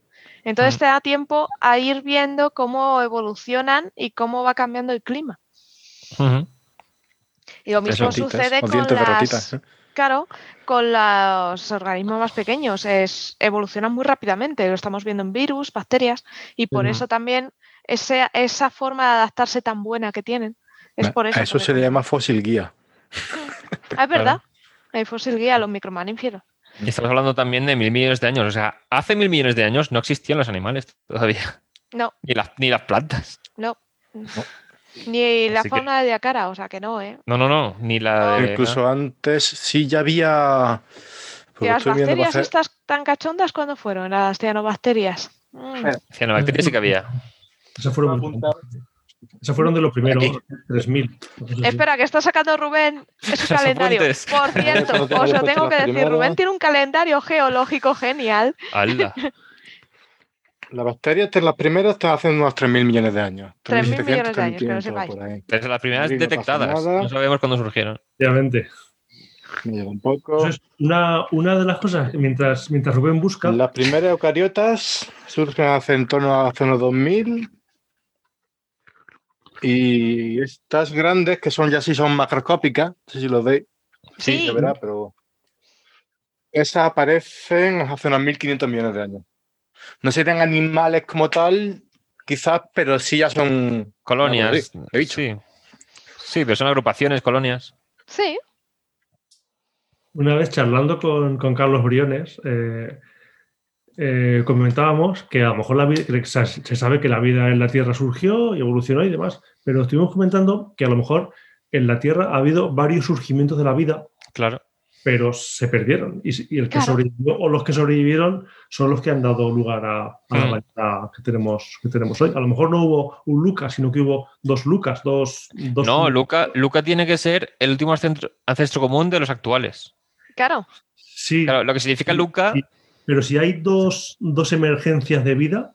Pero puede, o sea, una dará lugar a Luca y la otra no. Entonces, estamos hablando de cosas antes de Luca. Claro, que tuvo que haber cosas. Sí, sí, sí. Porque si está conectada ya no es Luca, sería el Luca de la primera venida, por así decirlo. El hijo de Luca o el padre. Entonces, Luca es el, la, cosa, más tardía que es ancestro de toda la vida actual. Mm. Entonces, antes de Luca hubo muchos pasos anteriores. Y ahí es donde se dice que podría haber habido otras ramas de vida completamente diferentes y que no haya perdurado. Sí, por ejemplo, una de las cosas que se puede pensar es que el agua aparece líquida, aparece relativamente pronto, lo cual no hace nada que haya pensar que no haya vida. ¿Qué pasa? Que luego hubo el bombardeo este masivo de final de 2500, hmm. por ahí, 3500, que puede que hubiera finalizado con la vida ahí o lo hubiera restringido o lo, mira, a, cuatro bacterias y que a partir de ahí hubiera vuelto a surgir. Pero claro, eso no lo podemos saber. Claro, y tampoco podemos saber, o sea, hay un tema que sabemos, o sea, tenemos meteoritos de Marte y de la Luna y tal. Entonces, puede que la vida haya surgido en Marte antes, que en la Tierra porque se enfrió antes. Y, luego con el bombardeo masivo, eh, cosas de impactos en la superficie de Marte hayan llegado a la Tierra y a lo mejor la hayan traído aquí. Esa bacteria viajera. Claro, entonces no sabemos, o sea, sabemos que había intercambio entre planetas. En esa época sobre todo, porque era bombardeo tardío masivo. No sabemos, o sea, el tema de no contaminar Marte, que estaban teniéndome las notificaciones de Twitter hoy bastante ocupadas, es que si debido a ese intercambio hace miles de millones de años la vida en la Tierra y Marte tiene un origen común. Entonces, si descubrimos vida en Marte, pero lo hemos contaminado, no podemos estar seguros de si la hemos traído nosotros o estaba allí. Claro. O sea, ha habido especies de bacterias que se han descubierto en salas limpias donde se supone que hay que esterilizar todo para llevar sondas a otros planetas. Se ha descubierto ahí porque hayas acabado con todas las conocidas pero alguna que era resistente ha quedado. ¿Qué pasa? Esta vida está en todos los ecosistemas en el suelo normal, pero no se detecta porque las otras bacterias eh, son la, inmensa mayoría. O luego te pasa como la Curiosity, que se quedó en un almacén un añito con el embalaje roto oh. y se le colaron unas poquitas cosas. Ya, es que cuesta mucho. O sea, lo que va. O sea, el tema de la decontaminación de naves es que lo que llega es lo que ha sobrevivido todo el proceso de esterilización. Sí. Entonces, claro, la, gente pregunta, ¿pero es que la vida en la Tierra puede sobrevivir a las condiciones de Marte? Por favor, ¿cómo vamos a contaminar? Pero es que tras el proceso de descontaminación todavía siguen quedando cosas. Eso es. Pues es que además llega, se, dieron cuenta, se dieron cuenta porque cuando abrieron la cámara por la cual eh, el rover eh, analiza la atmósfera de Marte, abren la cámara, empiezan a, mirar lo que decían los sensores, dice, oye, esto no suena, ¿no? Esto es muy terrestre. Y es eso que se había colado aire. Sí, sí. El instrumento, SAM, el Sample Analyzer of Es Sample Analysis on Mars, o sea, análisis de muestras en Marte se llama el instrumento. Sí, y se contaminó con, Sí, sí. Era el que analizaba el metano, me parece el metano marciano, y se contaminó con la atmósfera terrestre. Que ese instrumento lo que hace es calentar cada vez más y conforme van saliendo gases se van analizando. No sé si podía también poner agua o no, o eso era otro. Sí. Yo, eso es el que de encontrar vida, lo primero que tendría que hacer para ver si es vida es pulverizarla. Sí. o sea, ese Sam primero lo que tuvieron que hacer era ponerlo con varios ciclos ya de temperatura a tope. Se supone que con eso ya eliminó toda la, contaminación terrestre que hubiera dentro. Pero claro, si vas y no has descontaminado la nave bien y descubres vida, pues tienes que estar muy seguro que no es la que has llevado tú. Hmm. Por eso el tema, o sea, la, la, Starship de Elon Musk es el cohete ya de por sí, el que despega de la Tierra, aterriza directamente en Marte. Y despega de la Tierra en la zona de Florida, que son dos humedales, y eso no puedes. Claro, dice, eso está expuesto al viento, a las olas del. la, la, sal del aire por las olas del mar. ¿Cómo descontaminas eso antes de que salga de la atmósfera terrestre? No puedes. También hay que decir que hay diferentes niveles de descontaminación dependiendo del tipo de emisión. Si la emisión se va a quedar orbitando la Tierra, si va a orbitar a la Luna o Marte, si va a aterrizar. Dependiendo del tema, pues tiene un nivel de descontaminación u otro. Claro, el nivel más estricto es cuando vas a aterrizarla en Marte a una zona donde se piensa que podría haber habido vida. Hmm. Y, y, luego hay otro que es más estricto, pero todavía no se ha dado, que es cuando tú vas y vuelves. Claro. Que ese es el nivel próximo que se tiene que hacer, pero claro, que todavía no ha habido ocasión de, probar. Ese sería cuando las muestras de Perseverance se vayan a traer a la Tierra. Eso claro. Hay pelis en lo que eso sale mal, ¿no? Hay pelis en las que eso sale mal, sí. Esa en la que cogen el trozo de. ¿Cómo se llama esa película tan mala? Que es de. Que cogen... No, hay otra que cogen una muestra. Live, no la he visto. Live, eh, muy mala, terrible, no la veáis. Pero es lo típico de, ah, de repente sobrevive perfectamente en la Tierra, o es un virus que los virus funcionan combinando su, o sea, haciendo que nuestras células fabriquen el material del virus porque entienden el material genético del virus. Entonces, de repente, de otro planeta, el virus tiene una secuencia genética que, la entienden nuestras células perfectamente. Con lo que, cueste, lo que cuesta que un virus salte de una especie a otra aquí en la Tierra, con todas especies del mismo planeta, de repente un virus de otro planeta está hecho de forma que lo entendemos perfectamente todo. Perfectamente, todo va bien. madre mía. Ahí tenemos un, un palabra que es José Ramón, nos pide la diferencia entre variante y cepa. Si alguien se la sabe, yo no tengo ni idea. Pues, Variante es cuando, cuando realmente ha habido poquitas mutaciones. Entonces eh, tenemos el virus, el, del COVID, eh, vamos, el SARS-CoV-2, y ha ido variando. Entonces eh, es una variante del virus original. ¿Vale? No llega a cepa. Cepa es cuando ha mutado tanto que es una una nueva cepa, es decir, que cuando tú comparas el virus original con el nuevo, el, grupo eh, ha habido tantas mutaciones, mutaciones es cuando un aminoácido cambia a otro. Mm. El conjunto de todas estas mutaciones lo que hace es que este virus, es decir, que estas dos cepas tengan, tengan muchos eh, eh, aminoácidos o mutaciones diferentes. Esa es la diferencia entre variante, que son poquitas mutaciones, y cepa. Pues lo que hay ahora son variantes, no cepa. Pasa lo mismo que un poco con, con, los grados Richter. Con los grados. Variantes. Da igual lo que se diga de cepa. Son variantes, pero se sigue hablando de cepas. Mm. Malditos periodistas. se me ha escapado. por, ejemplo, que no es cuando teníamos, ¿sabes? El, este es el SARS-CoV-2, ¿vale? Sí. Pero tenemos el primo, el, primo hermano y el, segundo, que es el SARS y el MERS. Y tienen, claro, lo que tienen son un porcentaje eh, que se llama porcentaje de identidad, pues de un 80%. ¿Eso qué significa? Que el 80% de los aminoácidos son iguales y el otro diferente. Ahí ya han cambiado, son virus completamente diferentes. Los otros son variantes. Qué interesante. Otra cosa es que, eh, esas mutaciones, pues luego dependiendo de la mutación, puede afectar más o menos.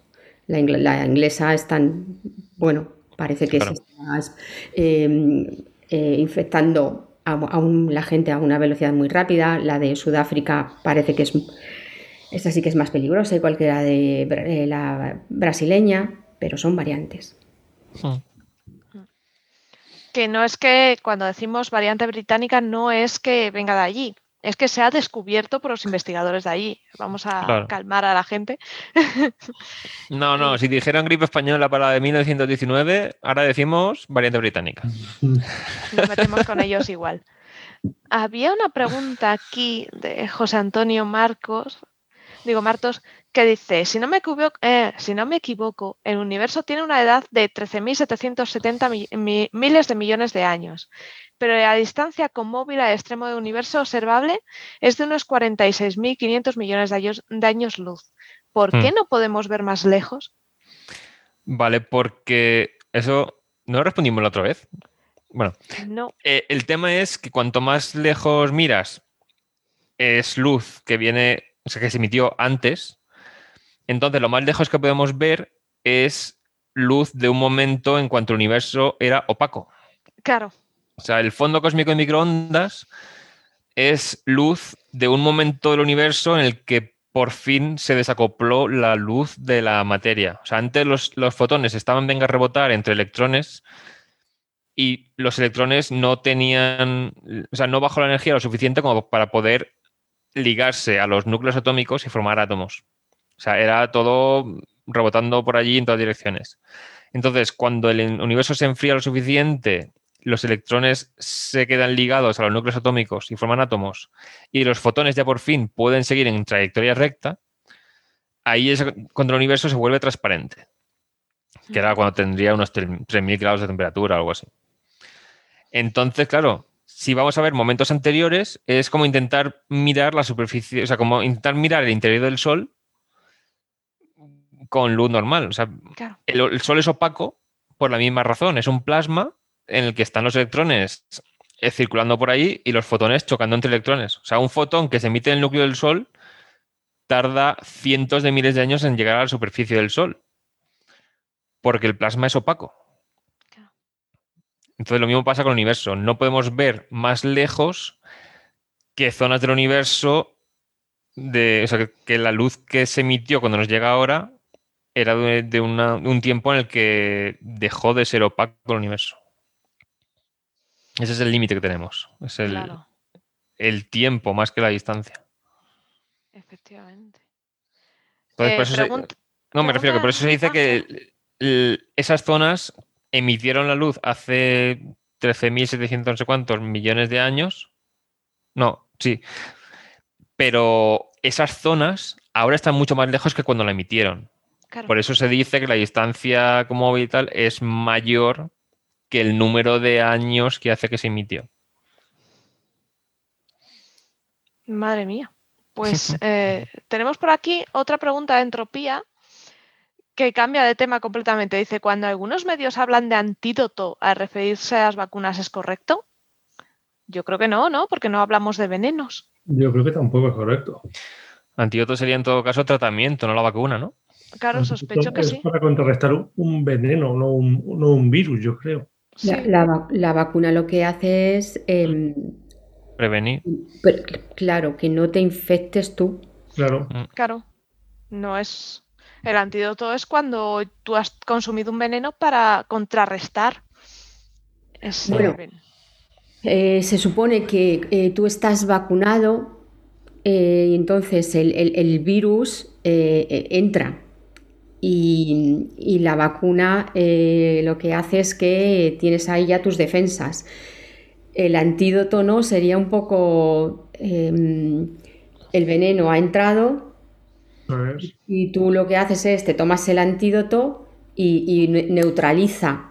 Eso es. Y neutraliza el veneno por esa, mm, con ese paralelismo podríamos decir, sí, que a lo mejor al final es neutralizar, eh, neutralizar el veneno. Aquí las vacunas lo que están haciendo, la vacuna eh, lo que provoca es que el sistema inmunitario em, produzca eh, las, los anticuerpos para neutralizar al virus.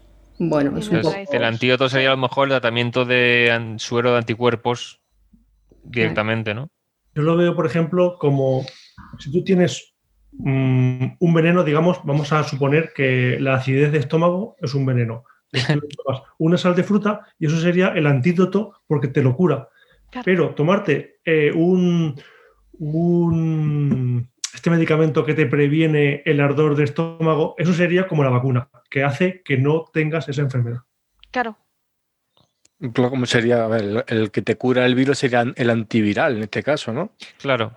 Eso es. Y la vacuna es para prevenir. La vacuna, no cura nada. Eh, por eso digo, es para prevenir, que tú lo cojas. Claro, había un, el virus. Mm. Había un meme de, un, de una serie de, estos dibujitos. Sí, explicaba la vacuna. Sí, que decía, era, pues la vacuna coge a la célula, al neutrófilo o a la que toque, y ve a ese, a ese tienes que reventar en la boca. Eh, sí, sí, sí, sí, sí, a mí me encantó. Claro, la vacuna es para que. Para, o sea, no. Y no te hace que no te infecte el virus, sino que la respuesta contra la infección sea muchísimo más rápida. Claro. Claro, lo que, lo que hace es que, eh, como tu cuerpo, es decir, eh, te inyectan la vacuna, tu cuerpo mm. entonces, eh, por ejemplo, la de ARN, se, mm, vale, llega el ARN, se, se mm, sintetiza la proteína S, entonces nuestro cuerpo lo que hace es ver, vale, e, eso es extraño, eso no es nuestro. Eso no es pues nuestro. sistema inmunitario empieza a, producir todas las, eh, los anticuerpos, de forma que cuando realmente, cuando entra ya el, bicho malo, el virus, nuestro cuerpo ya tiene, eh, ya está todo, claro, todas nuestras defensas ya están ahí en primera línea. Es mucho más rápido la respuesta. Claro, que no cuando no tenemos nada que tiene que primero van a salir los eh, macrófagos, después el, la segunda respuesta, tarda mucho más. Claro. la verdad es que es interesante, ¿eh? El tema de cómo funciona una vacuna es súper chulo.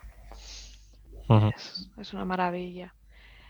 Tenemos una pregunta por aquí de Claudio Martino, CJ Martino en Twitter, que dice, ¿de qué depende el inicio de la fusión en una estrella?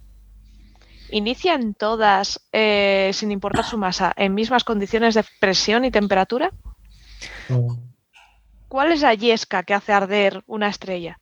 Eh, depende de la masa que tenga acumulada y de la presión eh, cuando sea, hasta cuando, o sea, la presión que, ejerza la masa que tiene sobre el núcleo de esa, de esa formación, cuando la presión sea tal que se puedan fusionar, se van a fusionar, pero si la presión no llega, se va a convertir en una estrella fallida.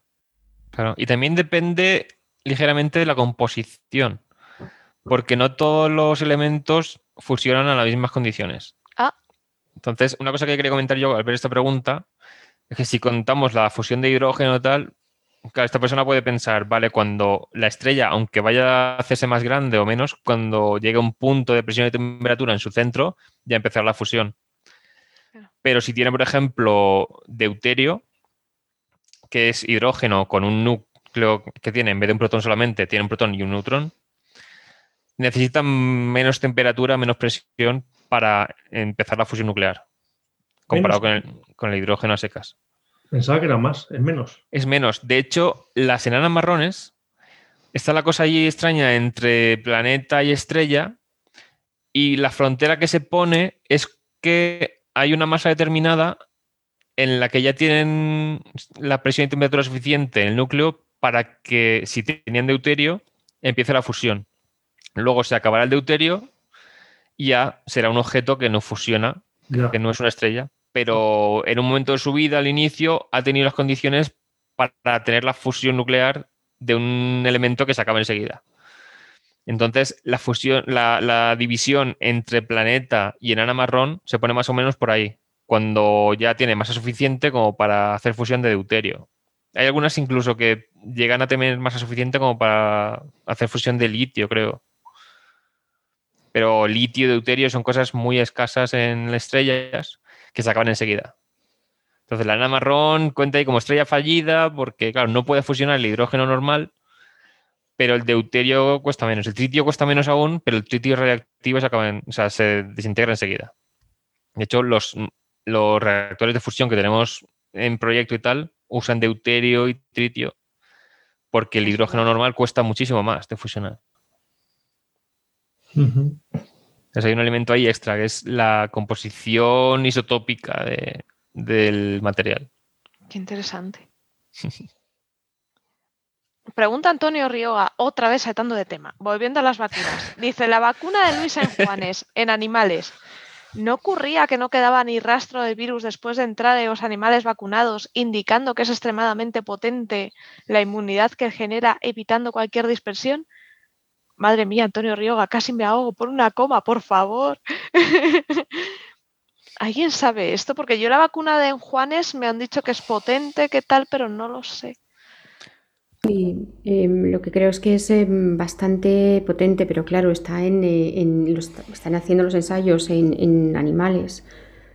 Mm, van todavía. Sí, porque esta vacuna nos comentó ah, en Coffee Break, o comentó Francis, esta vacuna no es de ARN, no coge eh, la proteína S y la muestra, como diciendo, mira, el bicho al que buscas tiene estas púas, ¿vale?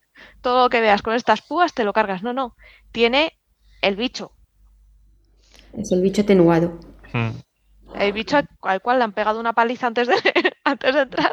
El bicho atenuado, claro. Si es que hay, hay varias, pues igual que por ejemplo la de AstraZeneca, eh, lo que utilizan es, eh, es un adenovirus, que es el del chimpancés, y entonces meten el, meten el, la proteína, bueno, el, ADN para que sintetice la proteína S. Pues eh, las, eh, las, españolas, lo que, igual varias, esta es el, el, virus atenuado. Entonces, cuando te, inyectan la vacuna, igual nuestro, nuestro organismo detecta que eso es un ente extraño y empieza a, a producir todos los anticuerpos. Em, lo que creo es que sí que tenía una eficacia en animales muy alta y seguridad también, pero están todavía con las pruebas en, animales. Claro, es que em, lleva eh, el proceso de del proceso de desarrollo de una vacuna, igual que el proceso de desarrollo de medicamentos, es un proceso muy largo. Mm. Eh, primero es preclínica en, ratones, después pasas a un animal un superior y luego ya fase clínica. Es todo. Mm. En cuanto menos dinero, más se tarda. Efectivamente. Y ese es el problema que tenemos en España, que tenemos menos dinero. No somos como Estados Unidos que ponen dinero sobre la mesa puertas. Aquí. Claro. Que había grupos que decían, es que aquí tenemos menos de un millón de euros y en otros sitios para las otras vacunas han dedicado cientos de millones. Claro. y, el, pero ya el dinero y el grupo y, los grupos y la, eh, Sí, bueno, los grupos de investigación o, la gente que hay detrás. Es decir, los grupos aquí en España, estamos hablando de grupos, pues como ya lo sabéis todos, de grupos pequeños. Eh, el que más conozco es el de Vicente Larraga, que está en el CIB. Y no quiero decir, pero vamos, no creo que sean más de cuatro personas. Los, otros a lo mejor son un poco más. Los comparamos con AstraZeneca, los comparamos con Pfizer, con Moderna, pues, pues es que no.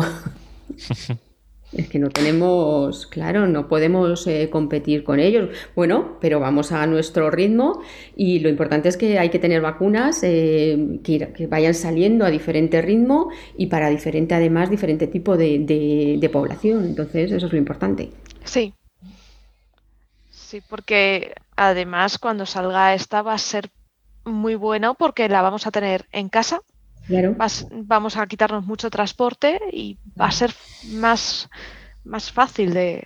No, y además es, eh, lo bueno es eh, que tengamos diferentes tipos de vacunas. Por ejemplo, mm. la AstraZeneca, pues eh, no se puede, por lo que estamos viendo, para mayores de 65 años no se ha aprobado, o a lo mejor la respuesta no es lo mismo. para niños a lo mejor se necesita otro tipo de vacuna. Bueno, pues es bien que tengamos un abanico de vacunas eh, para poder eh, tener vacunada a toda la población. Sí, es un poco la aproximación que se hace en veterinaria. No sé si lo sabéis, cuando tú vas al veterinario con tu animalito, eh, yo sé, conozco el caso de los gatos, ¿vale? Dependiendo del estado de animal, tienes tres tipos de vacunas.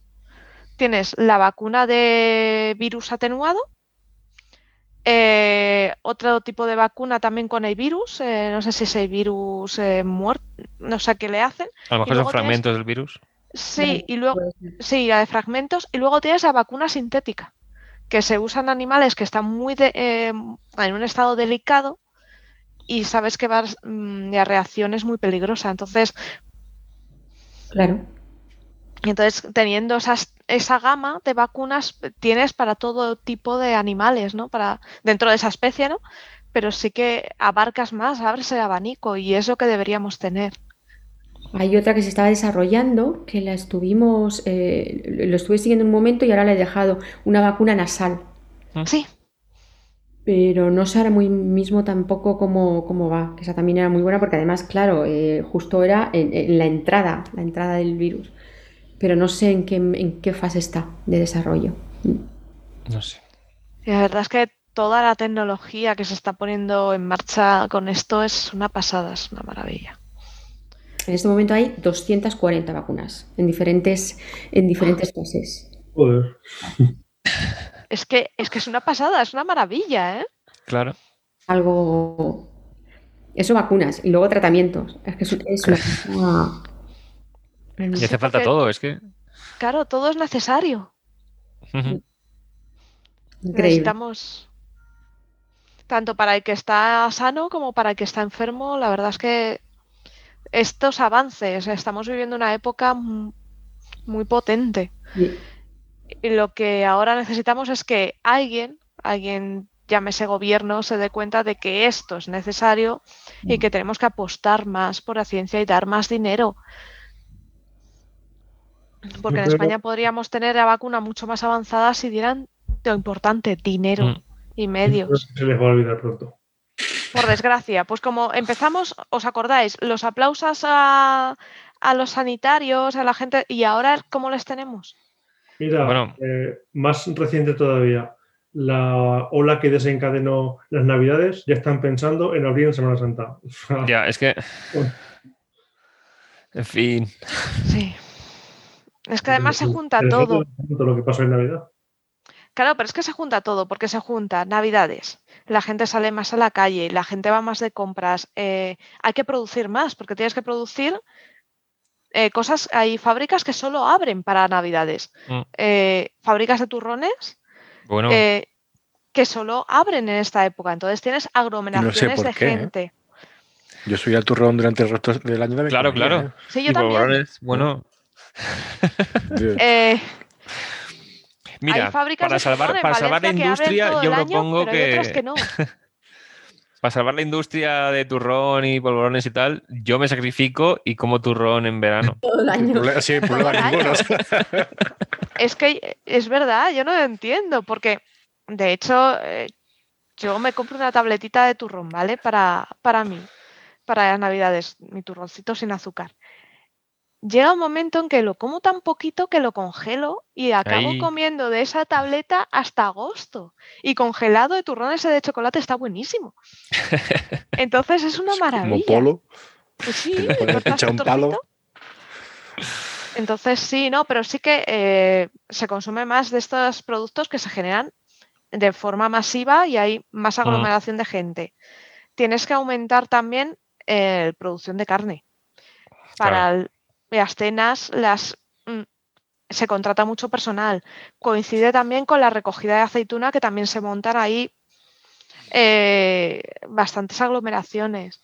El cierre en muchas empresas, el cierre del año. Que para tú cerrar de año con X producción, si te falta, metes horas extra y metes, pues eso, gente a trabajar. Entonces, ¿qué pasa? Que también el efecto se hace más bola de nieve. Si tú juntas no solo el efecto Navidad, sino todo lo que eso conlleva, es cuando haces una inmensa bola de nieve. Y ves que hay muchas cosas implicadas. Me estaban viendo mis padres. Dice que, se te ve el plumero, Héctor, tal. que me han oído lo del turrón y los polvorones. Queridos fabricantes de turrón y polvorones, haceros todo el año. Y mira que yo no los puedo comer, pero es algo que siempre está ahí. Yo los veo. Es como un adorno. Sí, para mí es como un adorno. Es muy divertido. Bueno, pues ya estamos llegando a nuestro fin de la transmisión. Madre mía, si es que se pasa volando. Esto, las dos horas, es una cosa increíble que se nos muere. Pero hemos respondido bastantes cosas, ¿no? Sí, sí, sí, sí. Hemos tocado todos los palos. y hemos hablado de temas distintos a raíz de una pregunta que no tenía que ver. Sí, sí, se nos ha ido mucho la olla. Eh, esas cosas, eh, pequeñas cosas que molan el chat se me ha vuelto a bloquear, pues esas cosas que, suceden, ¿no? No sé qué estarán diciendo por el chat porque no os estoy viendo, colegas. He visto flan de turrón, pero no sé a qué viene. Ah, sí, no, ¿no os acordáis? Estas navidades salieron mogollón de noticias en esto de, en el teléfono móvil, si deslizáis hacia la derecha, aparecen noticias. Todas, eran de aprovecha esos turrones que nadie quiere y hazte flan de turrón. Ay, madre. Sí, porque, a ver, todos sabemos que hay eh, turrones como el turrón de yema que no, le gustan a nadie y se queda no me gusta, no me gusta ese. Eh, el turrón blando ese que se queda ahí baboso. Pues está bueno, también lo puedes aprovechar Ese está muy rico, pero se queda babosillo. Y pues la receta de flan de turrón era, con el turrón blando que se quedaba babosillo.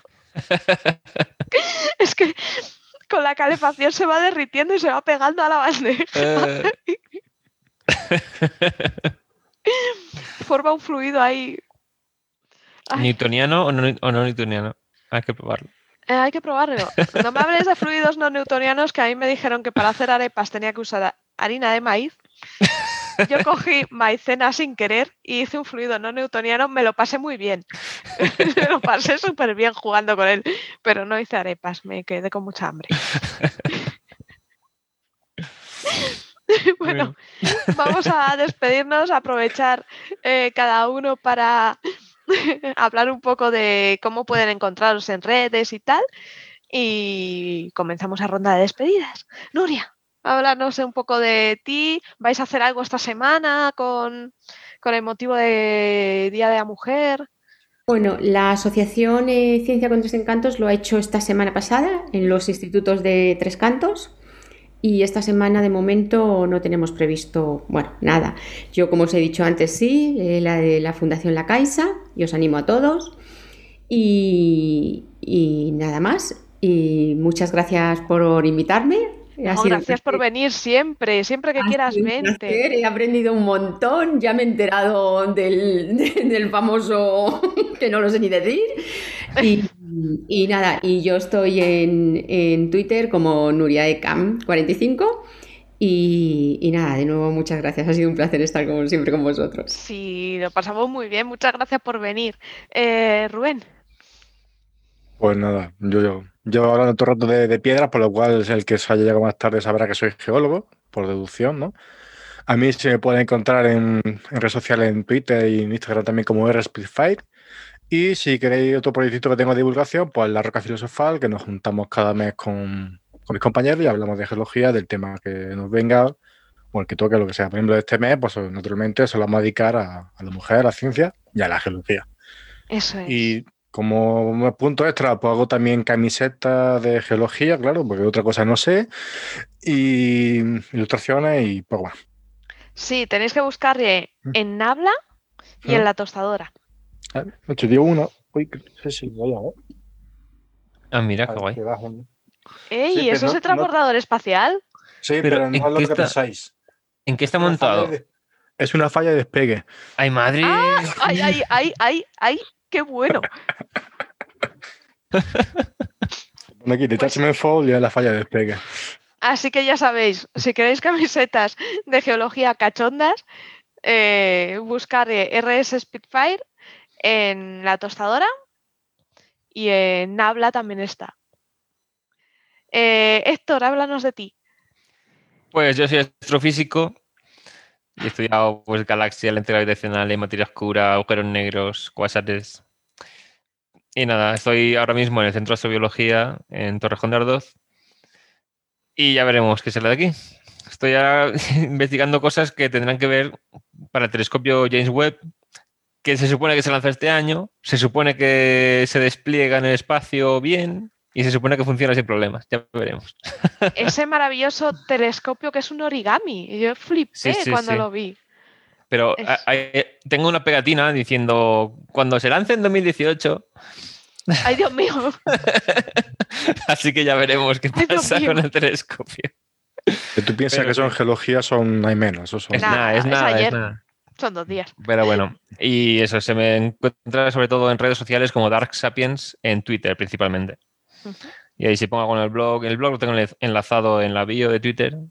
Así que fenomenal. Y de vez en cuando escribo, pero poco.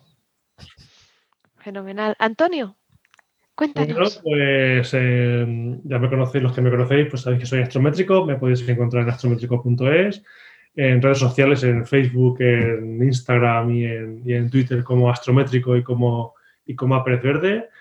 Ahí publico todo lo que pongo en mi blog, lo enlazo ahí y aparte todo lo que publico en otros medios como la revista Astronomía, la revista Cuo, los programas de radio, pues todo lo podéis seguir desde allí y ahora pues como ya dije al principio, completamente volcados con el aterrizaje de Perseverance en Marte. Sí, compartiremos el enlace en las notas del programa para que os podáis apuntar para verla desde el canal de, la NASA en directo. Que esas cosas siempre molan, son muy entretenidas, se hacen un grupo de Facebook normalmente, hacen muchas cosas y es súper bonito porque eh, ves como todo el mundo está emocionado, eh, sientes como, como, es el mensaje de cariño por astronomía en papa, ¿no? Es muy espectacular. La verdad es que sí. Bueno, yo también me despido, que si me olvido. Sí. Soy Sara RC83 en Twitter, Sara Robisco. Eh, tengo mi blog, eh, Viajando con Ciencia. Nos podéis ver aquí eh, cada semana también en Enciérrate con la Ciencia. la semana que viene haremos pausita, os dejaremos daros mimitos en San Valentín. Vamos a hacer un descansito pero a la siguiente volvemos. Así que ya sabéis, nos vemos por aquí en directo y, nada, eh, muchísimas gracias por estar y muchas gracias también al grupo GMV. Es eh, ese grupo empresarial internacional especializado en, soluciones tecnológicamente avanzadas, que además es español, para los que digan que en España solo tenemos turismo y bares, tenemos más cosas y muchas gracias. Así que un besito, gracias por dejarnos vuestras orejas, por estar allí y muchísimas gracias. Hasta la próxima. Hasta la próxima, chao. Hasta la próxima, chao.